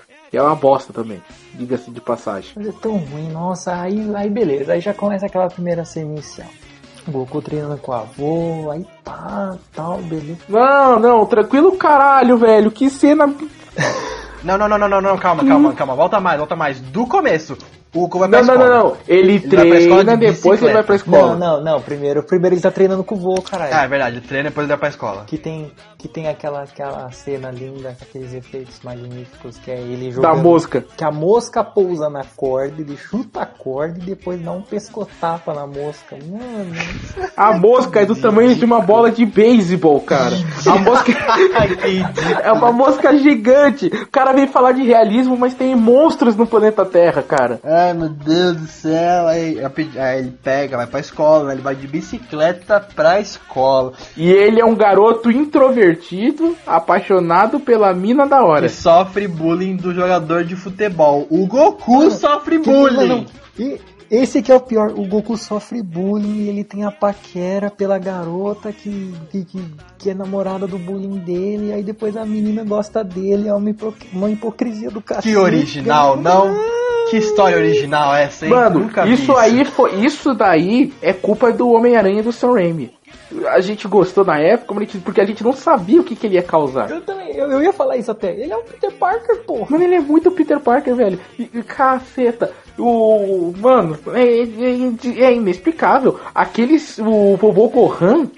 Mano, que porra bizarra é aquela? Tipo, é o tiozinho. É o estereótipo extremo do chinês, sabe? O chinês nojento, bizarro, O tiozinho do. Sabe? É que é muito. É ofensivo aquilo, Come velho. pé de galinha. Come pé de galinha. Aliás, essa cena tem um. Tem um easter egg. Qual? Ah, cara, ele cozinha sete pés de galinha. O que que tem? O que, que tem que tudo no filme tem o número 7, por causa das sete esferas do dragão. Ah, meu, nossa, como se alguém fosse sacar isso. Ele colocou sete. O Goku coloca sete pedras pra fazer o túmulo do Son Gohan. Ah, tem sete velas de aniversário no bolo dele. Tem Sete sete. anos. Ele tá fazendo sete anos. Mano, é um monte de coisa que o roteirista, que o diretor colocou sete alguma coisa. Ele colocou sete pés de galinha. Cara, o, o, o diretor deve ter pensado, nossa, aqui vai ficar muito foda, tipo, puta coisa sutil, cheio né? de, cheio de Nossa, simbologia. meu Deus, Kubrick ia ficar orgulhoso de mim, tá ligado? Nossa. Começa até aqueles orgasmos do Puff, tá ligado? No Hunter. Aham, né? Não, e sabe o que que é o melhor nesse filme? Não. Eu não, uma coisa assim, rapidinho, eu não entendi por quê. Todo mundo nesse filme, todo mundo, mas a maioria do, do núcleo principal ali é asiático. Por que só o Goku não é asiático? Eu também não entendi. Porque ele é o personagem principal. Porque o americano não ia se identificar com ele. É, ai meu Deus, gente, caralho. Não é possível. A Titi é asiática, a Bulma é até meio asiática ali, né? Que ela tá com muita maquiada. O Yanti é a, a- a- asiático. O Mestre Kami, porque é Yantia tem luzes, o Yantia tem fucking luzes no cabelo. Então, sabe o que, que foi essas luzes, né? Era pra manter de alguma. Como ele não queria o diretor pra manter o Era realismo. pra falar que ele é Super Saiyajin. Não, era. É pra falar que ele é Super Pra Saiyajin. manter o realismo, ele não colocou as roupas na cor original dos personagens. Não usou, eles usaram a roupa e a cor de cabelo ah, da forma como eles eram. Embora isso tenha estivesse em um estado de produção, a galera queria fazer isso. O diretor foi que vetou essa ideia. E aí ele colocou essas pequenas coisas assim pra lembrar o uniforme original. por isso que o Goku usa o cabelo arrepiado, por isso que a Bulma tem a luz azul, por isso que o Yantia tem luzes no cabelo. Por que, que ele tem. Não entendi o que ele tem luz do cabelo, pra lembrar as roupas dele? É, mas a luz vai me lembrar dele o quê? Pra lembrar a cor da roupa dele, que ele usa laranja com um verde bizarro. E por algum motivo ele achou que aquela luz ia te remeter a porra do uniforme dele no, no desenho. Caralho! Não remeteu porra nenhuma. Cara, não faz sentido. Nossa, caralho, esse diretor é a mesma coisa que chegar, sei lá, fazer um filme do, do, do Flash e pôr o Barry, Ar- o Ba- o Barry Allen bebendo, bebendo vinho, mas não pôr o uniforme nele. Não, é pra lembrar os leitores que ele usava uma roupa vermelha. Porra, caralho, não é possível. Não faz sentido, cara. É bizarro. E é uma desculpa imbecil. E esse ator que fez o Yantia, ele é tipo fodão na, na, na Ásia, tá ligado? Tanto é que tem uma entrevista que ele diz que tipo ele achou que ele não ia ser contratado porque ele é Deus na Coreia, mas uma merda nos Estados Unidos. E ele, mas ele realmente lutou por esse papel. Tipo, foi lá, mandou a, fita dele. todo- Sério mesmo, que ele leu o script e lutou por esse papel. Não, é porque ele, era, ele é fã de. Mano, tem uma galera que participou desse filme que é muito fã de Dragon Ball e todos eles ficaram, tipo, frustradíssimos com, durante a produção, tá ligado? O James Masters, o Piccolo, que fez aquilo lá do, da maquiagem que eu contei pra vocês, ele é muito fã de Dragon Ball. E ele, tipo, ele é um dos caras, um dos maiores haters do filme é ele. Não, o, o- o Akira Toriyama, quando viu o filme, ele se empolgou pra refazer, é, para ele fazer Dragon Ball de novo. Tanto que ele escreveu depois a Batalha dos Deuses, só porque ele ficou tão puto com o filme. Não, calma, ele não se empolgou. Ele ficou tão triste. Puta, é, ele ficou tão puto com o filme que ele queria fazer Dragon Ball de novo. Com sentimento, mano, melhor entrevista, né? Com um sentimento tão ruim que fez o Dragon Ball nascer de novo. Aí ele fez o, o a Batalha dos Deuses pro depois nascer um anime ruim no lugar. Melhor cara, melhor Akira Toriyama, velho. Caralho, não, minha cabeça explodiu aqui de novo, rapidinho. Eu tava vendo aqui os, o elenco do, do Dragon Ball Super, e, e a Buma não é asiática não, a Buma é uma, uma menininha lá. Mas o Mestre Kami, É o Shoyu Fag. Caralho, Mestre agora que eu- Kami é agora alguém, que eu- mano. O Mestre Kami eu sempre É. conheço ele de algum lugar, mas não sei de onde é. Ele é do. caralho, o Mestre Kami é o cara do Ele é o fodão do Dragão, Tigre Dragão. como eu não reconheci Ah, ele? é? Putz, pode crer. É ele e a Michelle e eu, Cara, né? o eu adoro o Tigre Dragão, velho. Nossa, o que, que, que fizeram com ele nesse filme? Ele é- nossa, ele é tão idiota, ele é tão retardado. o Então, é que eles queriam. Meu, vamos, vamos por partes. A gente tava no começo, a gente tava no começo, ele chegando na escola. Já essa aula, já essa parte já é uma bosta. Que ele, já, ele sofreu bullying. Hum, eu não- ainda não acredito que eu vivi pra ver Não, o Goku calma. sofrendo bullying. Essa parte é uma bosta. O Goku vai pra escola. Pronto, agora tá correta a frase. Ele vai pra escola, sofre bullying logo na entrada, aí ele vê a Tite, aquela hipócrita do caralho. Ah, aí pá, aí beleza. Aí tem aquela parte, aquela cena que a Tite fica com o livro preso na, na, na- no armário da escola. Não, isso aí ele dá o Kamehameha na porra da parede. Ele, é, mano, ele, ele, ele usa o Force Power ali, abre todos os armários, mano, e aquilo é o que? Ah, oh, Você lembra quando a gente reclamava que no episódio 2 eles usavam força pra cortar laranja, pra levitar a fruta? Não tá me parecendo, é. Muito, muito! Isso tá muito pior, acho que do episódio 2. oh, Eu vou usar o meu poder para não fazer bosta nenhuma, mas essa bosta nenhuma vai ajudar a menininha que eu Ô gosto. Daniel, e quem é que, assistindo Dragon Ball, interpretou que o Goku tem autismo? Porque o Goku do filme tem autismo. É muito claro. Você entra, você olha pro Google e tá olhando pro teto assim, tá ligado? Do nada, Mano, ele não consegue olhar no olho de quem que ele tá conversando, cara, é incrível. E ele não fica parado, ele é inquieto. E ele fica, tipo, olhando pro teto e tá todo distraidão, assim. Ele leva a bronca do Gohan por causa disso, ele leva a bronca do, do Vestre Kami por causa disso. Por isso que ele não consegue usar o Kamehameha, porque ele é inquieto, ele é autista. O Goku, velho. Fizeram, fizeram o Goku autista nesse filme, pelo amor de Deus, gente. Vai se fuder, cara. O Goku pode ser qualquer. Ele é, o- ele é meio idiota, ele é meio imbecil, ele não é autista. Não, o Goku não chega a ser idiota, ele é só simples. Ele é, Ele é caipira, inocente, mano. tá? É, o melhor, inocente. ele é Ele, tipo- ele, ele, ele é tipo o personagem de Shonen, ele gosta de lutar. Pronto, ele gosta disso, ele só gosta disso. Então, mas daí, tipo, tem aquele episódio que foi cancelado aqui no Brasil, que foi bloqueado no Brasil, foi censurado. Por exemplo, quando eles conseguem achar a primeira esfera do dragão, ele e a Buma, Que ele vai colocar a cabeça assim, se deitar Na- em cima da Puma, ele dele. coloca lá no. No meio das pernas dela. Aí ele se levanta assim, Eu não tô Puma, sentindo. suas bolas, eles roubaram suas bolas. Mano, isso é o Goku, não é um, um cara autista, velho. É, é rapidinho, como é que ele encontra o Mestre Kami mesmo, Daniel? Você que viu mais que a gente? Mano, o mestre, o mestre Kami, ele encontra porque o avô dele manda ele procurar. É é um esquema bem Ben Kenobi com o Luke Skywalker, tá ligado? O avô dele tá morrendo, ele fala, ah, vai lá, encontra o mestre Kami, não sei o que, vai. Aí ele tem que ir, mas mano, na hora que você vê a casa do mestre Kami, velho, é muito ridículo. Porque assim, é a casa do mestre Kami, tipo, tem a cidade. Tem como se fosse um terreno baldio, certinho. Só que aí tem um, nesse terreno baldio, lá no meio, tem tipo uma, como se fosse uma cratera. Aí, só que nesse meio tem tipo como se fosse uma ilha. Que é realmente pra simular tal, que no anime a casa do Mestre Kami é uma ilha. Só que aí você vê no fundo que tem a outra parte da cidade, que é tipo uma porrada de prédio. Aí então, tipo, você vê ali uma porrada de prédio, uma casinha assim simples, onde. Aí, ó, pensa. Olha como é que isso faz sentido. Uma casa simples no meio do nada. Lá no fundo, em volta dessa casa, uma porrada de prédio. Nessa casa só mora um velho sozinho, com mais ninguém. O mestre Kami é o Sr. Frederiksen, Do Up. a nuvem voadora, na verdade, são balões, é isso que você quer dizer? Faz todo sentido. É, ele pousou a casa dele ali no meio, né? Tipo, que é muito diferente do resto. Caralho, Daniel, melhor, velho. Tá que pariu, velho. Eu ia Mas até uma outra coisa e eu esqueci mano. que eu ia falar, mano.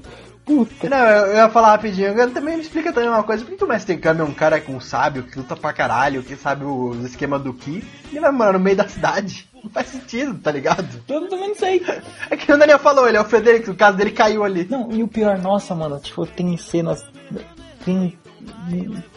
Várias, várias coisas nesse filme errado. E muitas delas é a cena de humor. Aí, tipo, tem essa, essa parte. Pô, mó drama. Mano, é, o, não, não, não, saca, na saca. luta do Gohan contra não. o Goku no começo, ele dá um pescotapa na mosca, a mosca entra na garganta do Gohan, não é? Não, mas olha como é que é. Aí tá lá. Aí o do Goku morreu, é um puta drama, Ah. tristeza pro personagem, não sei o que. Ele tem que buscar outro mestre pra buscar orientação e pá. Aí ele. Só que aí a casa dele tá detonada, né? Então o que ele faz? Ele sobe pro quarto dele. Só que aí na hora que ele abre aquela porta do quarto, o quarto dele tá destruído. Aí você pensa, ah, não é uma cena de comédia, né? Mas a bosta é que aí o Goku tá segurando uma jaqueta de couro assim na mão e joga a jaqueta pra, pra fora. Do Não, nada. pi- pior, pior quando ele chega pro Mestre Kami, o Mestre Kami tá lá, tá fazendo...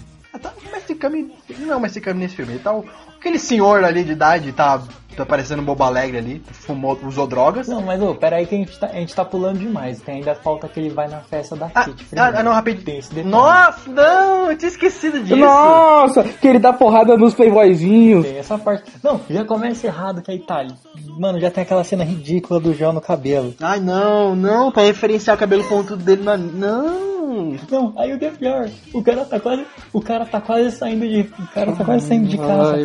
O cara tá indo pra uma festa, tentando comer alguém. Aí a primeira coisa que ele faz, ele vira, ah, vou levar minha esfera do dragão. E leva.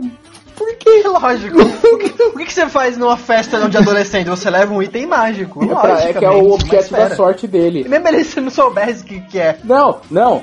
Existe um outro momento aí antes, que é o Goku brigando com o avô dele, porque o Goku é um adolescente revoltado. Sabe aquele episódio do Dragon Ball que você tá assistindo e que você vê que o Goku é revoltado com os pais?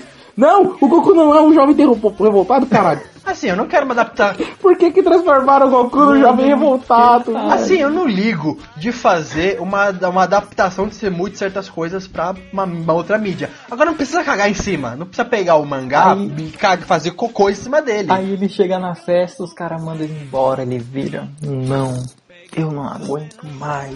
Ai meu Deus, que ridícula essa parte. Que ele, ele, ele, ele fica, né, o discurso dele de não, não vou mais aguentar o bullying que fazem comigo. Aí ele vai lá e soca os malucos, aí sai a Titi depois de ter dado pro carinha lá, né? Que dá o bullying supremo nele.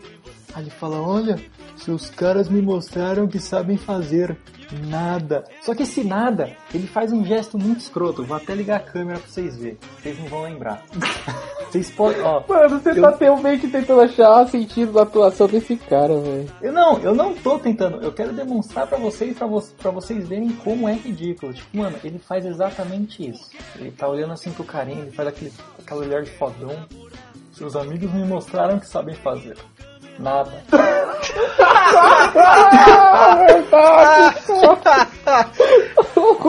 Faz assim, Quem tá escutando não viu o que o Daniel fez, mas foi muito engraçado. Ah, cara, eu lembro disso. Ele bota a mãozinha no. Ah, pra quê, mano? Tipo, o, o, o seu Madruga atua melhor que ele, cara. Que O que, que é isso? Não! Isso é pra vocês colocarem a mãe? Não! E ele só bota a mãozinha assim, tipo, e ele não faz o. Não dá raiva, tá ligado? Só coloca a mãozinha assim. Nada! Rapi- Rapidinho, só abrindo parênteses, tem uma. Tem um, tem, um, tem um canal no YouTube que é muito bom, que chama Voice Makers, que eles fazem várias redublagens. Acho que foram eles que fizeram do Dragon Ball Evolution.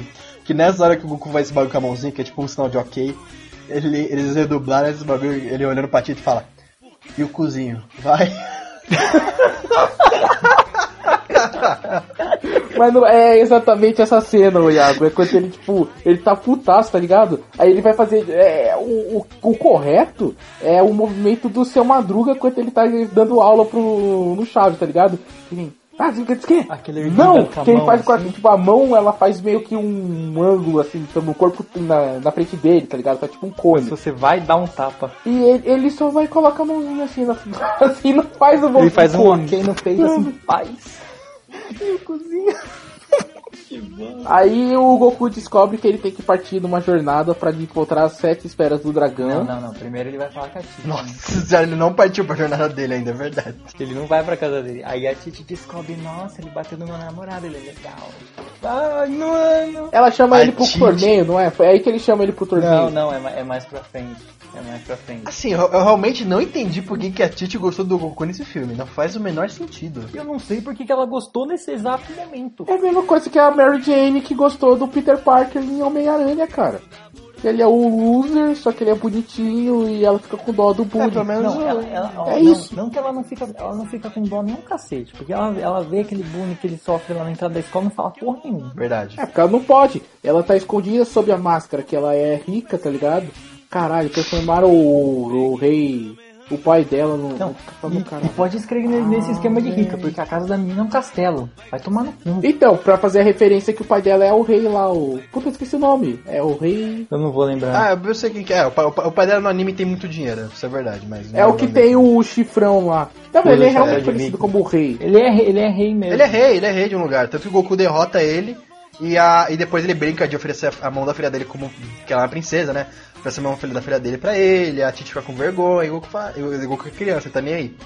É, o Goku não sabe o que é casamento. Aí ela pergunta se, ela, se o Goku quer casar com ela. Aí o Goku pergunta o que que é casamento. Daí ela diz que é algo que. Tipo, as pessoas vão e que tem muita comida. Aí o Goku aceita.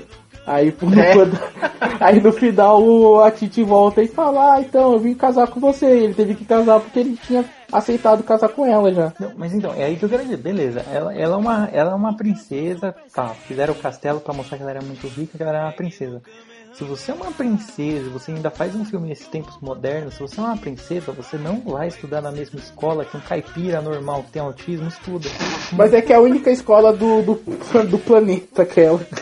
É a única escola do A única escola da cidade, né? Sobrou aquela lá. Ou tipo, ela é tão badass, ela é tão bad boy. O terreno tava barato pra ele fazer o castelo, aí ele fez ali. Ela foi demitida de todo, expulsa de todos os colégios, só sobrou aquele.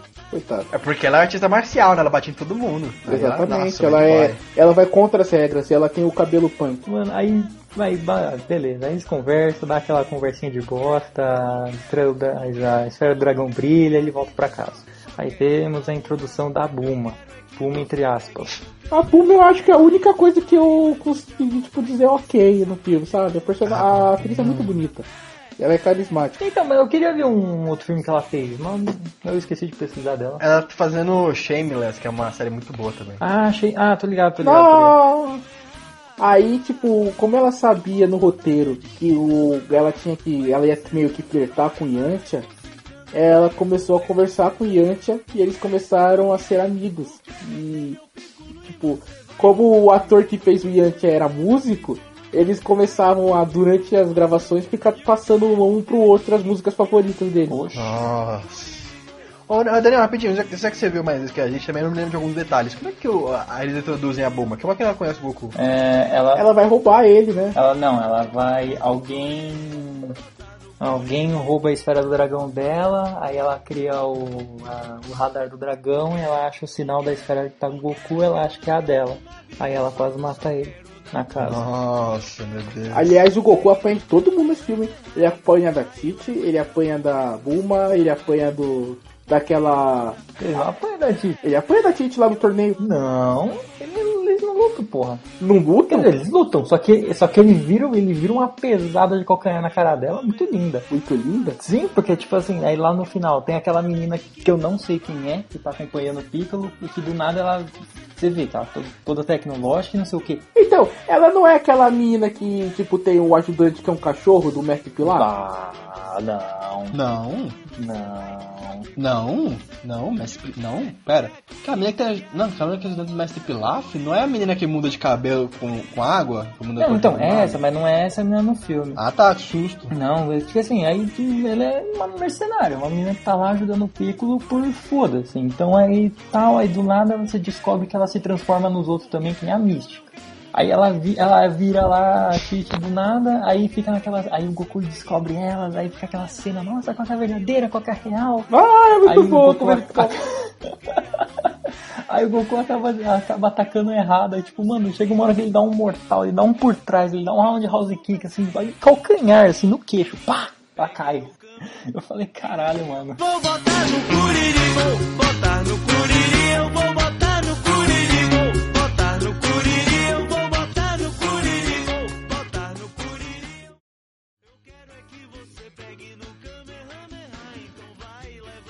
Cara, rapidinho, é, eu sei que eu tô me adiantando, mas assim, só pra mostrar, o Goku nesse filme ele é tão inútil, é tão inútil, que ele não consegue sair de um buraco. Sim, doidão. Aquela cena que eles caem. mano.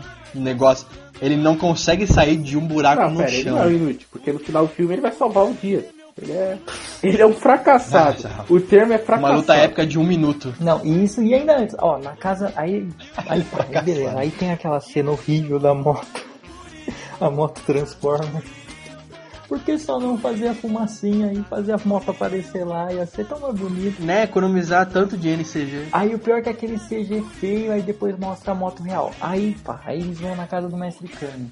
Aí, Essa cena da moto real, Daniel, eles que fizeram a atriz ter que pilotar uma moto de real, de verdade, sobre não sei quantos centímetros de poeira pra poder fazer aquele efeito lá de, ela tá rápido, ela tinha que pilotar a 40 milhas por hora. Nossa, Isso vai uau. dar o quê? O- os 90 km por hora, ô, ô Iago? Sei que manja da conversão.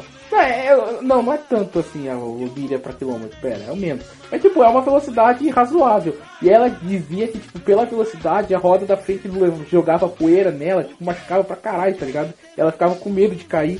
Isso- Mas imagina se a mina cai e se machuca feio pra gravar uma cena bosta de um filme merda. por isso que eu não devia ter feito filme. Não, aí pá, aí beleza. Aí beleza, aí eles estão lá na Zona Secana, eles lutam, o Goku solta um poder de garça lá, ridículo pra caralho, usa o poder da força de novo. Aí, mano, é, é muito tosca a cena, cara. Nossa, é muito ridículo. Aí pá, aí beleza. Aí eles estão conversando, aí o Mestre Kami tá contando a história. Aliás, por que que transformaram o Ki em- na dobra eu do não ar? sei, cara. É tão. eu- É porque eles não queriam fazer um raio de aquilo luz é em aquilo volta que eu do cara e fizeram uma fumacinha É azul. tanto erro. Não, mas eles falam que é, é uma rajada de vento. Tanto. Ah, não, tanto não que me o, lembro o disso. Kamehameha é uma dobra do ar. É.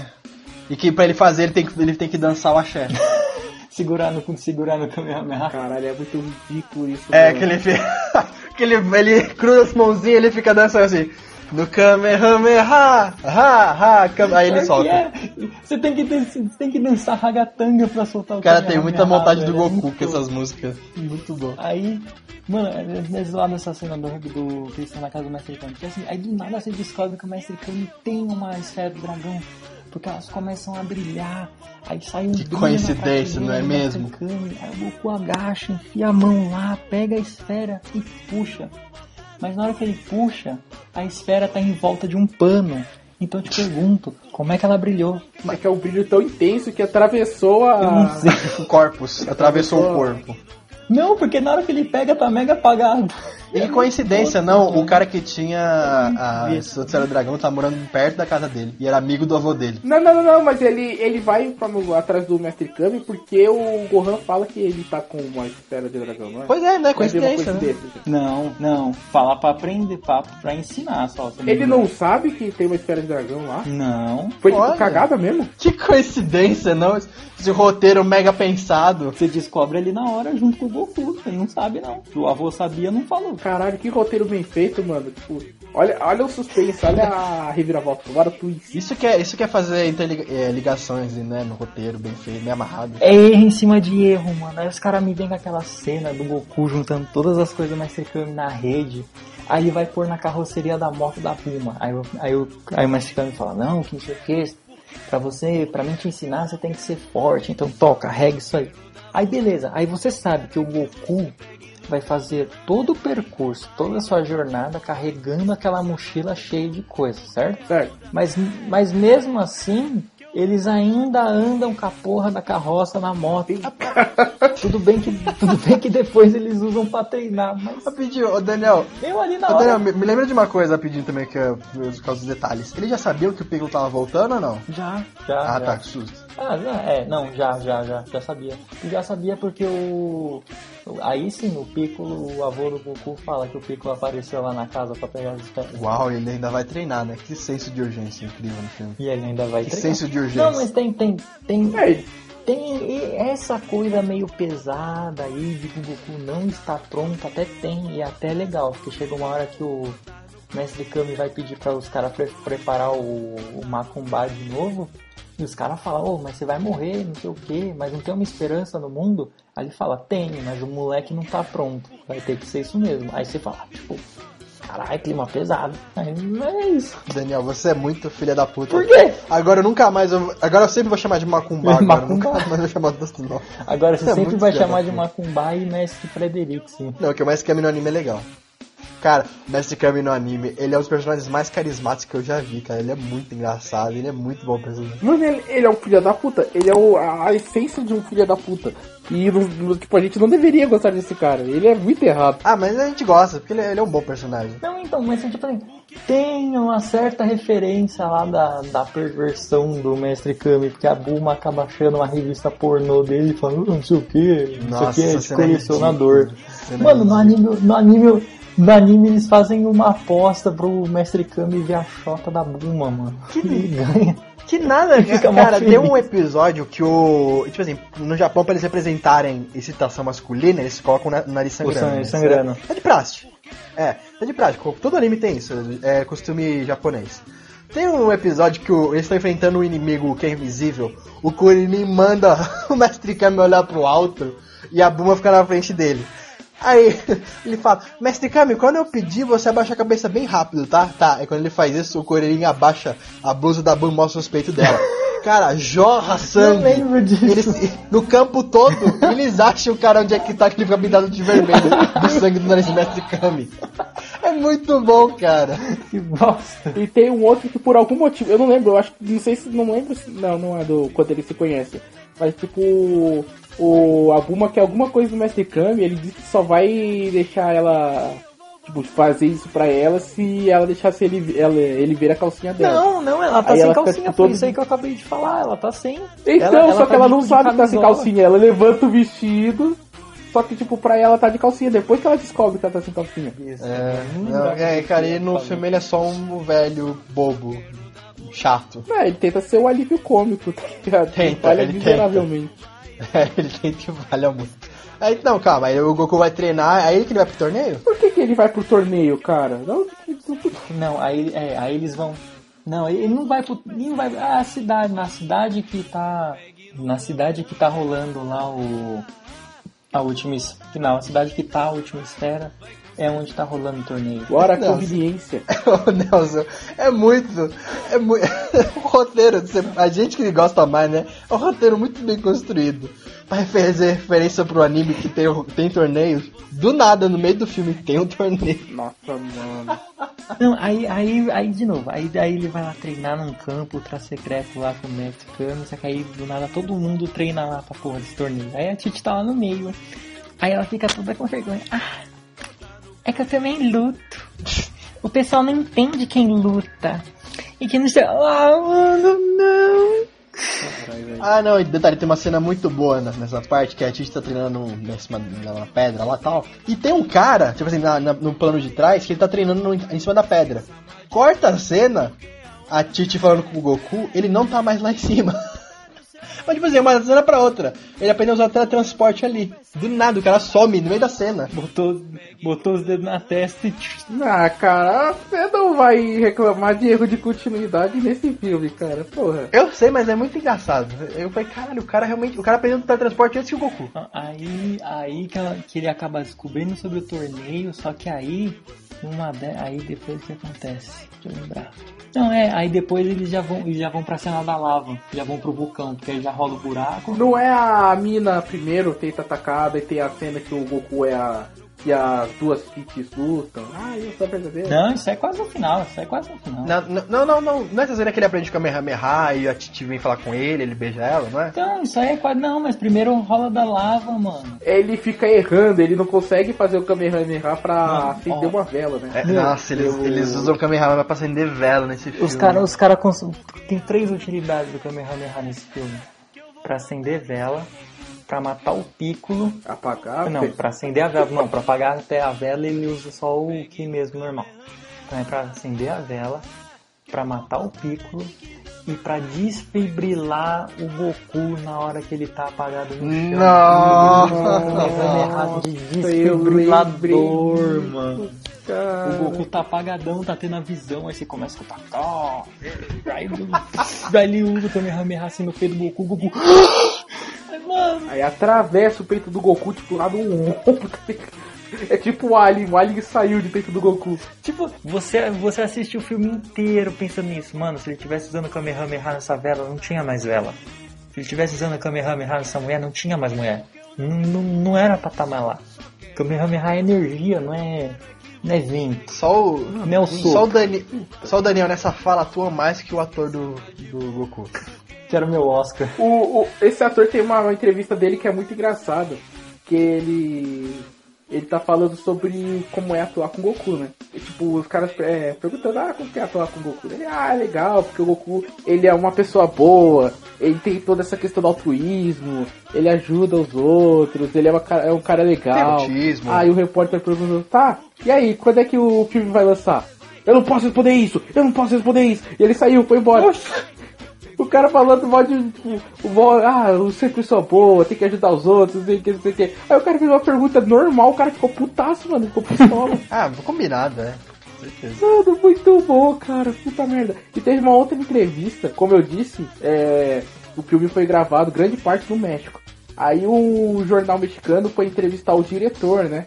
Aí falando, perguntar pro diretor várias coisas do filme, falando o que, que ele esperava ter mostrado, as ideias dele, beleza, publicaram. A questão é, o cara que eles entrevistaram não era o diretor, não tinha nada a ver com o diretor. Tipo, Oxi. meio que o, o diretor era um, é um asiático magrinho com cabelo preto. Os caras entrevistaram um loiro gordo. E o cara era quem? Não sei, cara, ninguém sabe até hoje, mas tipo, devia ser alguém da produção que se passou pelo diretor. Vida da porra, mano. E tipo, essa é a segunda ou terceira curiosidade que tem no IMDB sobre esse filme, cara. E tão posta que foi isso. Mas, cara, imagina. Aí o pior é que tem aquela cena. Essa, não, não. é, Mano, o filme, o, o filme foge da própria lógica. O, fi- o filme não faz sentido nenhum, nem na sua própria história. pra você ver, nem faz nem sentido o que eu acabei de falar, mas faz todo sentido quando eu tô xingando esse filme. Porque assim, vamos, vamos pensar. Aí ele tem que acender as tochas. É cinco tochas. Aí a Titi fala, ó, tem cinco. Eu tô a cinco passos de distância de você. Se você acender assim. Nossa, eu pensei nisso também. Não, faz sentido a contagem dele. Porque aí, Puta aí beleza, aí ele acende duas, aí ele aproxima duas, aí ele erra a terceira, aí ela fala, volta um passo. Nossa. Filha, se ele voltar um passo, ele não vai te alcançar nunca. que ele nunca vai chegar. Sua conta não faz sentido. Ele pode acender as outras três, que ele vai chegar no quarto passo, porra. É muito tosco, mano. Lógica é tudo, né? Já aprendemos isso. Ai, cara, é muito bom, mano. Ai, ai, e o pior é quando ele, é, eles se beijam, as elas estão todas acesas, aí ele faz uma, uma mexidinha com a mão dele lá de que apaga tudo. Nossa, como é brega aquela cena, como é brega. No- ah, é, é, ficou bem clichêzinho. Aí tem logo, a- aí logo a cena seguinte já é a cena das duas tias. Ah, nossa, cara, que revoltante. A Puma passa e ela vê que o Goku tá com a Titi, ela dá uma risadinha, né? Tipo, meio como, ah, moleque safado. É, aí os quietinhos são os mais. Quietinhos são os piores. Virgão se deu bem. Mano, vai se fuder, cara. É o Goku, mano. Pô, vocês estão ligados que teve um episódio de, de Dragon Ball Super que meio que deu a entender que o Goku é virgem, né? Oxe, Aí a questão é, como pô, caralho nasceram Gohan e Goten? nasceu do Ah, o ar, né? Espírito, Espírito Santo. O mais incrível é imaginar que o Goku na saga Cell teve tempo de dar uma metida com a Titi antes de morrer. Muito fato isso. Eu não pensei nisso quando eu era pequena, mas eu penso nisso agora. Eu pensei nisso agora, nesse exato momento. Porque no próximo arco já tem, um, já tem um, o Goten. O Goten. Você, caralho, o Goku na saga Cell teve tempo de ir lá com a Titi, dar a flumpada e depois voltar pra morrer com o Cell. Olha o que a gente tá debatendo, Ah, mano. cara, prioridades, né? Prioridades, né? Prioridades. Prioridades. Então, na verdade não, se for a teoria que, ele, que o Goku é virgem You. É, fizer sentido, ainda, tipo, beleza, o Goten nasceu por brotamento. Mas não faz sentido, porque o Goten é a cara do Goku, do Goku criança, é a cara dele, cuspido descarrado. Brotamento? Clonaram ele, né? Daí por inseminar artificialmente na Titi. Não, tipo, o Goku, mano, ele tava lá ajudando a Titi, daí ele cortou um pedaço do dedo, assim, cortando legume, tá ligado? Aí do pedaço do dele nasceu o Goten. Não, não, né? O Goku não ia cortar o dedo com a faca, aí ia arrancar a faca fora, né? É, que nem aquela piada, o, o certo dia o Chuck Norris tentou enfiar uma, uma faca no olho e a faca ficou cega. mas é, a gente, a gente não tá nem comparando muito com o anime, que a gente sabe que é uma adaptação, mas Porque mesmo assim não é tão dá, ruim. foge longe. Se É. fosse comparar com anime, ia ser pior ainda. É, ia ser, É, então, o, no IMDB eles falam isso. No, no anime, o Goku começa a aventura com 12 anos e luta contra o Piccolo com 15. E no filme ele já começa com com 18. Então, e mano, tipo, velho, olha, olha como, como esse, o bom que esse filme, ele já, ele já se cancela. Porque assim, olha o que eles tiveram que fazer pra derrotar, como é que ele derrota o Piccolo no, no anime? Ele nem derrota o Piccolo direito, que aí brota o Raditz, aí pra matar o Raditz o Piccolo vai lá e acaba sacrificando o Goku e mata os dois. No filme, pra matar só o Piccolo, eles têm que quase morrer, tiveram que, tiveram que usar o Bafumar, foram usar as esferas do dragão e tiveram que fazer toda uma caralhada louca pra derrotar o Piccolo. Se tiver continuação, que brota o Vegeta ali do céu, vai fazer o quê? que a luta final é, é excelente, que eles ficam um minuto, um em cada canto jogando poderzinho no outro. E aquele CG do Goku macaco é lindo, né? Maravilhoso. Ah, a gente não falou. Nossa, essa é a melhor parte, o Goku macaco. Nossa. Aquilo é o tesão do filme. Qual, qual que é o nome lá do que eles chamam o Goku no filme? Acho que é o mesmo no anime. mesmo. O Osaka. Isso, Ozaru. Ozaru. Nossa, gente. Osaka. Ozaru, Ozaru. O Ozaru? É, Ozaru. É, Ozaru. é o Zaro, com certeza que é o Zaro, porque no, no anime É. também é usado esse nome, só que na dublagem em português eles tiraram. Que na verdade é um lobisomem, né? Não um macaco gigante. Não sei porquê, mas o original é. É um, é um macaco gigante que não é gigante, é um lobisomem. Então, é um macaco assim. gigante que se transforma como um lobisomem. Lobisomem. Lobisomem. Macaomem. Aí tipo, não. E é da hora, e é da hora que você percebe. Aí lá de novo, eles, eles usam. O que eles tentam fazer? Qual, qual, qual é o, qual é o nicho, né? Qual que é o objetivo do filme? É vamos chegar em tal cidade, em- juntar as esferas do dragão. Primeiro que juntar as esferas do dragão não é o objetivo para derrotar o Piccolo. É usar o. É o Kamehameha. É us- não, é usar o Macumbá. É usar o Macumbá para derrotar o Piccolo. certo? Certo. Beleza. Aí, aí eles vão. Só que aí o Piccolo destrói a privada que ia ficar presa no Macumbá. Aí não dá certo. Aí ele tem que fazer o quê? Ele tem que usar as esferas do dragão. Então eles têm que impedir o Piccolo de invocar o Shenlong primeiro. Sendo que o Shenlong nesse filme tem dois metros só. Ah, é uma bosta. E é Ele é uma transparente cobra. ainda. E é transparente É, ainda. Ai, nossa, Aí é beleza. muito Aí tem- então eles têm que impedir o Piccolo de usar o Shenlong, senão ele vai ressuscitar ele. Só que aí o Goku vira macaco e mata o Mestre Kami. Aí a- o Mestre Kami fala umas abobrinhas, o Goku volta ao normal, usa o Kamehameha, mata o Piccolo.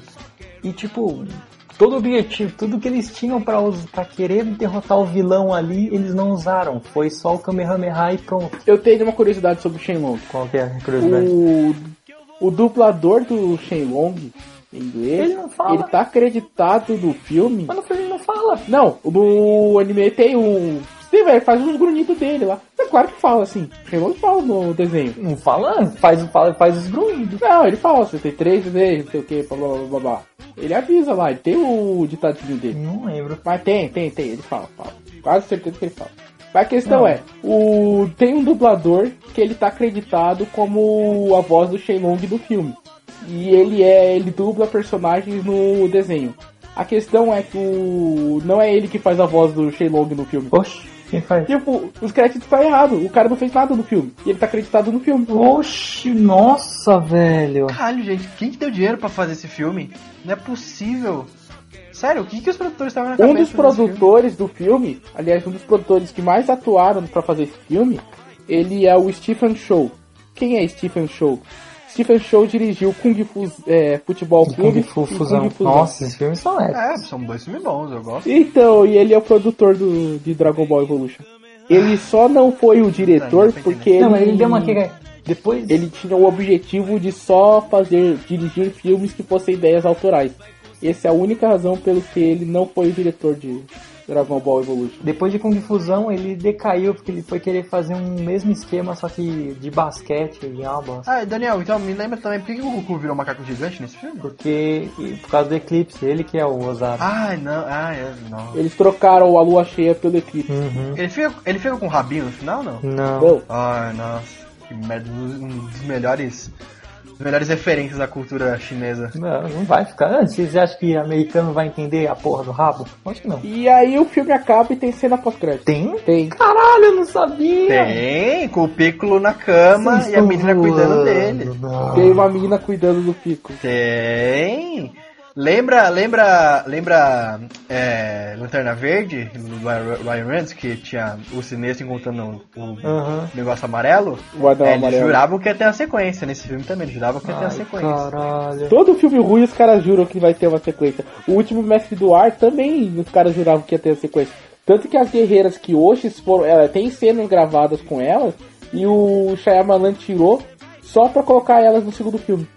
E as guerreiras que hoje no anime é uma das coisas mais legais, tipo, um dos personagens mais bacanas que tem. O cara tirou porque ia colocar na sequência. Não, aí isso, uma coisa que o Nelson, isso que o Nelson falou aí, pra você ver, esse filme tem tanto erro que ele começa desde os créditos iniciais, na hora que ele tá com- começando a explicar a história, até os créditos finais, velho.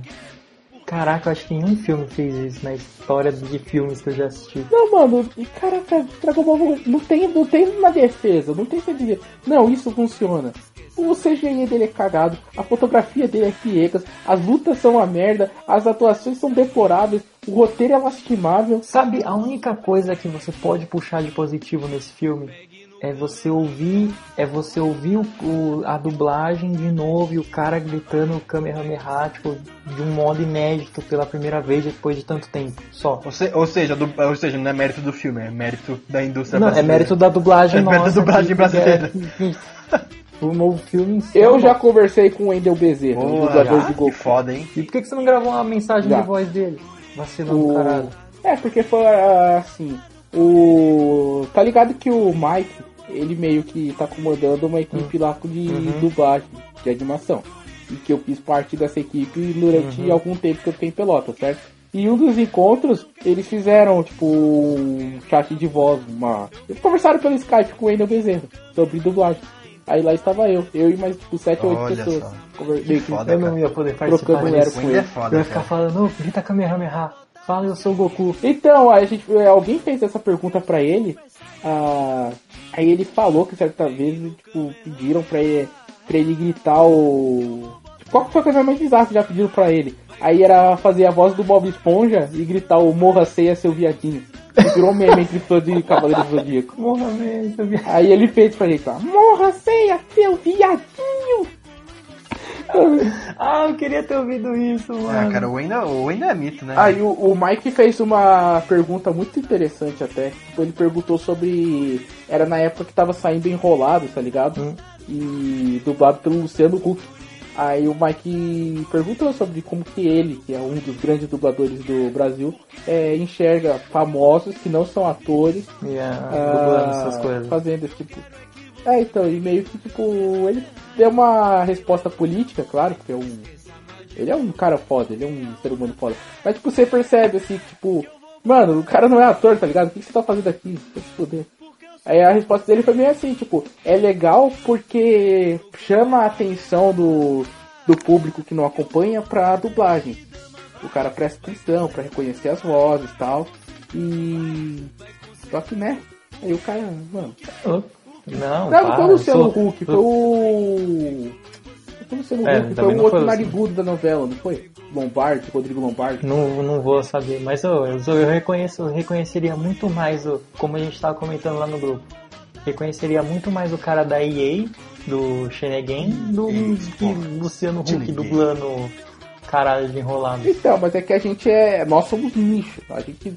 Nós temos essa consciência que eu, você, Iago, o pessoal aqui que faz parte, e o cara, o galera que tá ouvindo, nós somos uma minoria muito pequena ainda em relação à galera que assiste novela, que assiste Faustão, que assiste o Caldeirão do Hulk. Ai, ai, meu Deus, que filme ruim. Eu assisti três vezes, nunca mais quero assistir essa porra na minha vida. Por favor, não faça uma sequência. Algo mais a. Só, um, só uma curiosidade rapidinha. Eu lembro que tava vendo uma, uma crítica de cinema falando. É- Era uma mina. E tipo assim, como ela não. Ela, não ela nunca viu Dragon Ball, né? Que ela não tinha esse costume de ver anime na, na, na infância. E ela foi ver o. Ela foi ver o filme, né? Que ela tinha cabelo de imprensa tal, Dragon Ball Evolution, não conhecia nada. Ela falou que ela, ela, assim, ela escutou um rage tão grande das pessoas, amigos dela. Tipo assim, tava todo mundo odiando tanto o filme. Que ela foi com a expectativa mais baixa do mundo. Que ela conseguiu achar só o filme ruim. Não achar a maior porcaria do mundo. Nossa. Porque o rage foi tão grande, mas tão grande, que ela achou, gente, assim, é ruim, mas nem tanto, sabe? Pra que que ela, pra que que ela foi assistir? Que isso? É Cê que é nem eu com o Esquadrão Suicida, cara. eu fui pro Esquadrão Suicida pronto pra assistir o Dragon Ball Evolution, tá ligado? É, ainda bem que eu te ajudei alguma coisa na vida, né? Pois é, finalmente. A pequena curiosidade. O filme custou miseráveis 30 milhões de dólares para ser feito Caralho, e conseguiu arrecadar no mundo inteiro peraí. 57,5, ou seja, esse deu prejuízo. custou quanto? Então, ele custa 30, só que você tem que lembrar que o tem o custo de marketing, que não tá nesse de 30, e nem todo o dinheiro que ele arrecada vai pro estúdio, né? Porque tem o dinheiro da que fica Uhum. com o projetor, o projetista. Se eu não me engano, a conta mais ou menos pra você saber se o filme deu prejuízo ou não, é ele tem que fazer pelo menos três vezes do que foi investido nele. Se ele fez menos de três vezes, é muito grande a possibilidade dele ter dado prejuízo. É, por isso que a Liga da Justiça deu prejuízo, porque ela só fez o dobro. Então, é, exatamente. O, o Liga custou por volta de 300, como alguns acreditam, e ele fez 700 e alguma coisa. Não, 600. Não chegou a Não 700. chegou a 700? Não chegou, 600 e pouco. 650. É, eu acho que ainda não chegou a 700. Pô, um filme que eu achei que tinha ido mal pra caramba foi o, o Homem-Aranha de Volta ao Lar, mas ele fez 840, ele fez bastante dinheiro. Ele custou 180, se não me engano. Deu um bom dinheirinho pra Disney. Pra Sony, aliás. Ai, ai, mas ainda vou dormir meio assustado pra saber que esse filme já podia ter sido dirigido pelo Jorge Lucas. E outra coisa, o Iago comentou sobre cabine de imprensa. Não houve cabine de imprensa nos Estados Unidos pra, pra esse filme. Por que não? Por que não? Também? Por que não, Por que Daniel? Por que será, né? Do mesmo jeito que não teve cabine de imprensa pra Nem passou pica-pau no cinema, Unidos, passou aqui no Brasil só. Nossa, velho, eu não, tô, eu não sei. Ah, não, não gosto de pica-pau. Não vou estragar minha infância. É lógico que não, pelo vou amor de Deus. Minha infância, nem perder meu tempo. Tem a Talayala, lá, não sei por que, que tem a Talayala nesse filme. Quem é a Tawayala? Atriz brasileira. Ela deve ser bonitinha e falar bem inglês. De novela da Globo. Vamos encerrar, senhor. Ah, vamos, né? Só pra fechar então, Iago, uma nota pra Último Mestre do Ar e uma nota pra Dragon Ball Evolution. Ah, 10, né? Que escroto. Tem outra nota pra dar? Vai logo, rapaz. Ah, o tio mestre do ar. Olha, pela. Pe- Pelo, pelo último Mestre do Ar, por eles terem retratado muito bem, o ter retratado muito bem como era, visualmente como eram as tribos, tudo, a pedindo isso, eu gostei. Foi uma coisa bacana, visualmente falando. Agora, de resto, eu dou um e-mail. Eita porra. E. É, um e-mail é só, pela, só pelo design ali da, da produção. Caralho! E o Dragon Ball Evolution, ah, é, um dá zero, né? Acho que é uma nota muito alta já pra esse filme. Mano, não tem como dar outra nota pra Dragon Ball. Nelson, se você der um pra Dragon Ball, não tá Ah, eu daria um pra Dragon Ball. Pra quê? Por quê? Porque eu me compadeço do. Mano, eu tenho dó do tiozinho que fez técnico em cameraman e tá lá trabalhando nesse filme. Tipo, ele nem sabe o que tá fazendo, coitado. É 2009, hoje em dia, hoje em dia ele deve estar ganhando dinheiro com outro filme já. Você acha que ele se aposentou depois? Ah, já? porra, né? querendo, ainda assim teve algum artista ali no meio, pelo menos um, que realmente acreditou que tava fazendo algo bom. Os maquiadores, eu dou um por causa da história dos maquiadores do James Masters, de ter mudado a maquiagem do Piccolo. Ah, ele dá um por uma coisa que não aconteceu diretamente o, o filme assistindo, né? Ele Não, comentou nos o pior- bastidores. e, não, e o pior é que ele, dá, ele tá dando nota pra algo que mudou, mas tipo, não melhorou o filme. É. Não, melhorou, cara. Se o Piccolo fosse o Brad Pitt, ia ser muito pior. Então assim, a nota do Nelson na verdade é zero, ele só deu um em consideração aos bastidores do filme. Então, como podia ser pior, então podia haver algo que merecesse um zero. Como não é, como não teve, então o filme fica com um. E pro último semestre do ar, eu acho que eu dou quatro. Ele é bem. Ele não passa de ano, ele é um filme ruim, mas também não acho que seja Dragon Ball Evolution. E você, Daniel? Não, pra Dragon Ball do, do zero, claro, óbvio. Ah, agora pro último mês do ar, eu tinha ficado com 4 quando eu terminei de assistir. Mas pelo que vocês já me falaram do anime, eu já vi que realmente é bem mal adaptado. Então eu vou abaixar pra 3. Ah, o- vai ser legal quando a gente fizer mais edições. Quando a gente fizer cinco edições, a gente fazer uma extra só pra ranquear os filmes. Pra gente decidir qual que é o pri- pior Aí filme eles vão ter que fazer um do- pior que Dragon Ball. Cinema Nerds. Acho que, acho que Dragon Ball com dois zeros e um, acho que tá ganhando, né? Não, tem. Mano, pera, cara. Tem, tem coisa pior que Dragon Ball no mundo, velho. Eu, tenho, Tá, conheço. vou ter que assistir mais coisa ruim. Olha só. Ah, cara, é divertido assistir coisa ruim. Você dá risada, para. Então, galera, ah, acredito que é aí, por hoje é só. Espero que vocês tenham gostado, espero que vocês tenham é, se interessado pela nossa conversa sobre a nossa análise fria e sem sentimentalismo em cima dessas obras cinematográficas. Se você está escutando o nosso cast, é provável que você conheça o nosso site. Caso não, é, visite é, bookstimebrasil.com.br Siga-nos nas redes sociais, que na- nós temos perfil no Instagram, no Facebook. Ah, é isso, né? É isso aí. E além do, do Cappuccino Cast, que é o que você acabou de escutar, ah, nós temos também o. Qual que é o nome? Eu nunca lembro do nome. Ah, eu esqueci o nome do outro, do outro Expresso do Dia, onde nós. Espera do dia 24 frames. O Expresso do Dia, onde nós apresentamos sobre uma obra literária, ah, abordando bem essa. fazendo uma análise profunda sobre a mesma. E o 24 PMs de café, que nós fazemos uma análise, quase pequenas aulas de cinema. 24 frames por café. Caraca, que nome difícil! E, e é isso. Compartilhem o nosso cast com seus amiguinhos. ah, deixem comentários. Ah, nós temos um grupo no WhatsApp. É, no nosso grupo do, do, do Facebook deve ter o link para entrar no grupo do WhatsApp, né? Tem. Hum, Então é isso aí. E por hoje é só. E vamos usar Kamehameha para abrir portas, galera.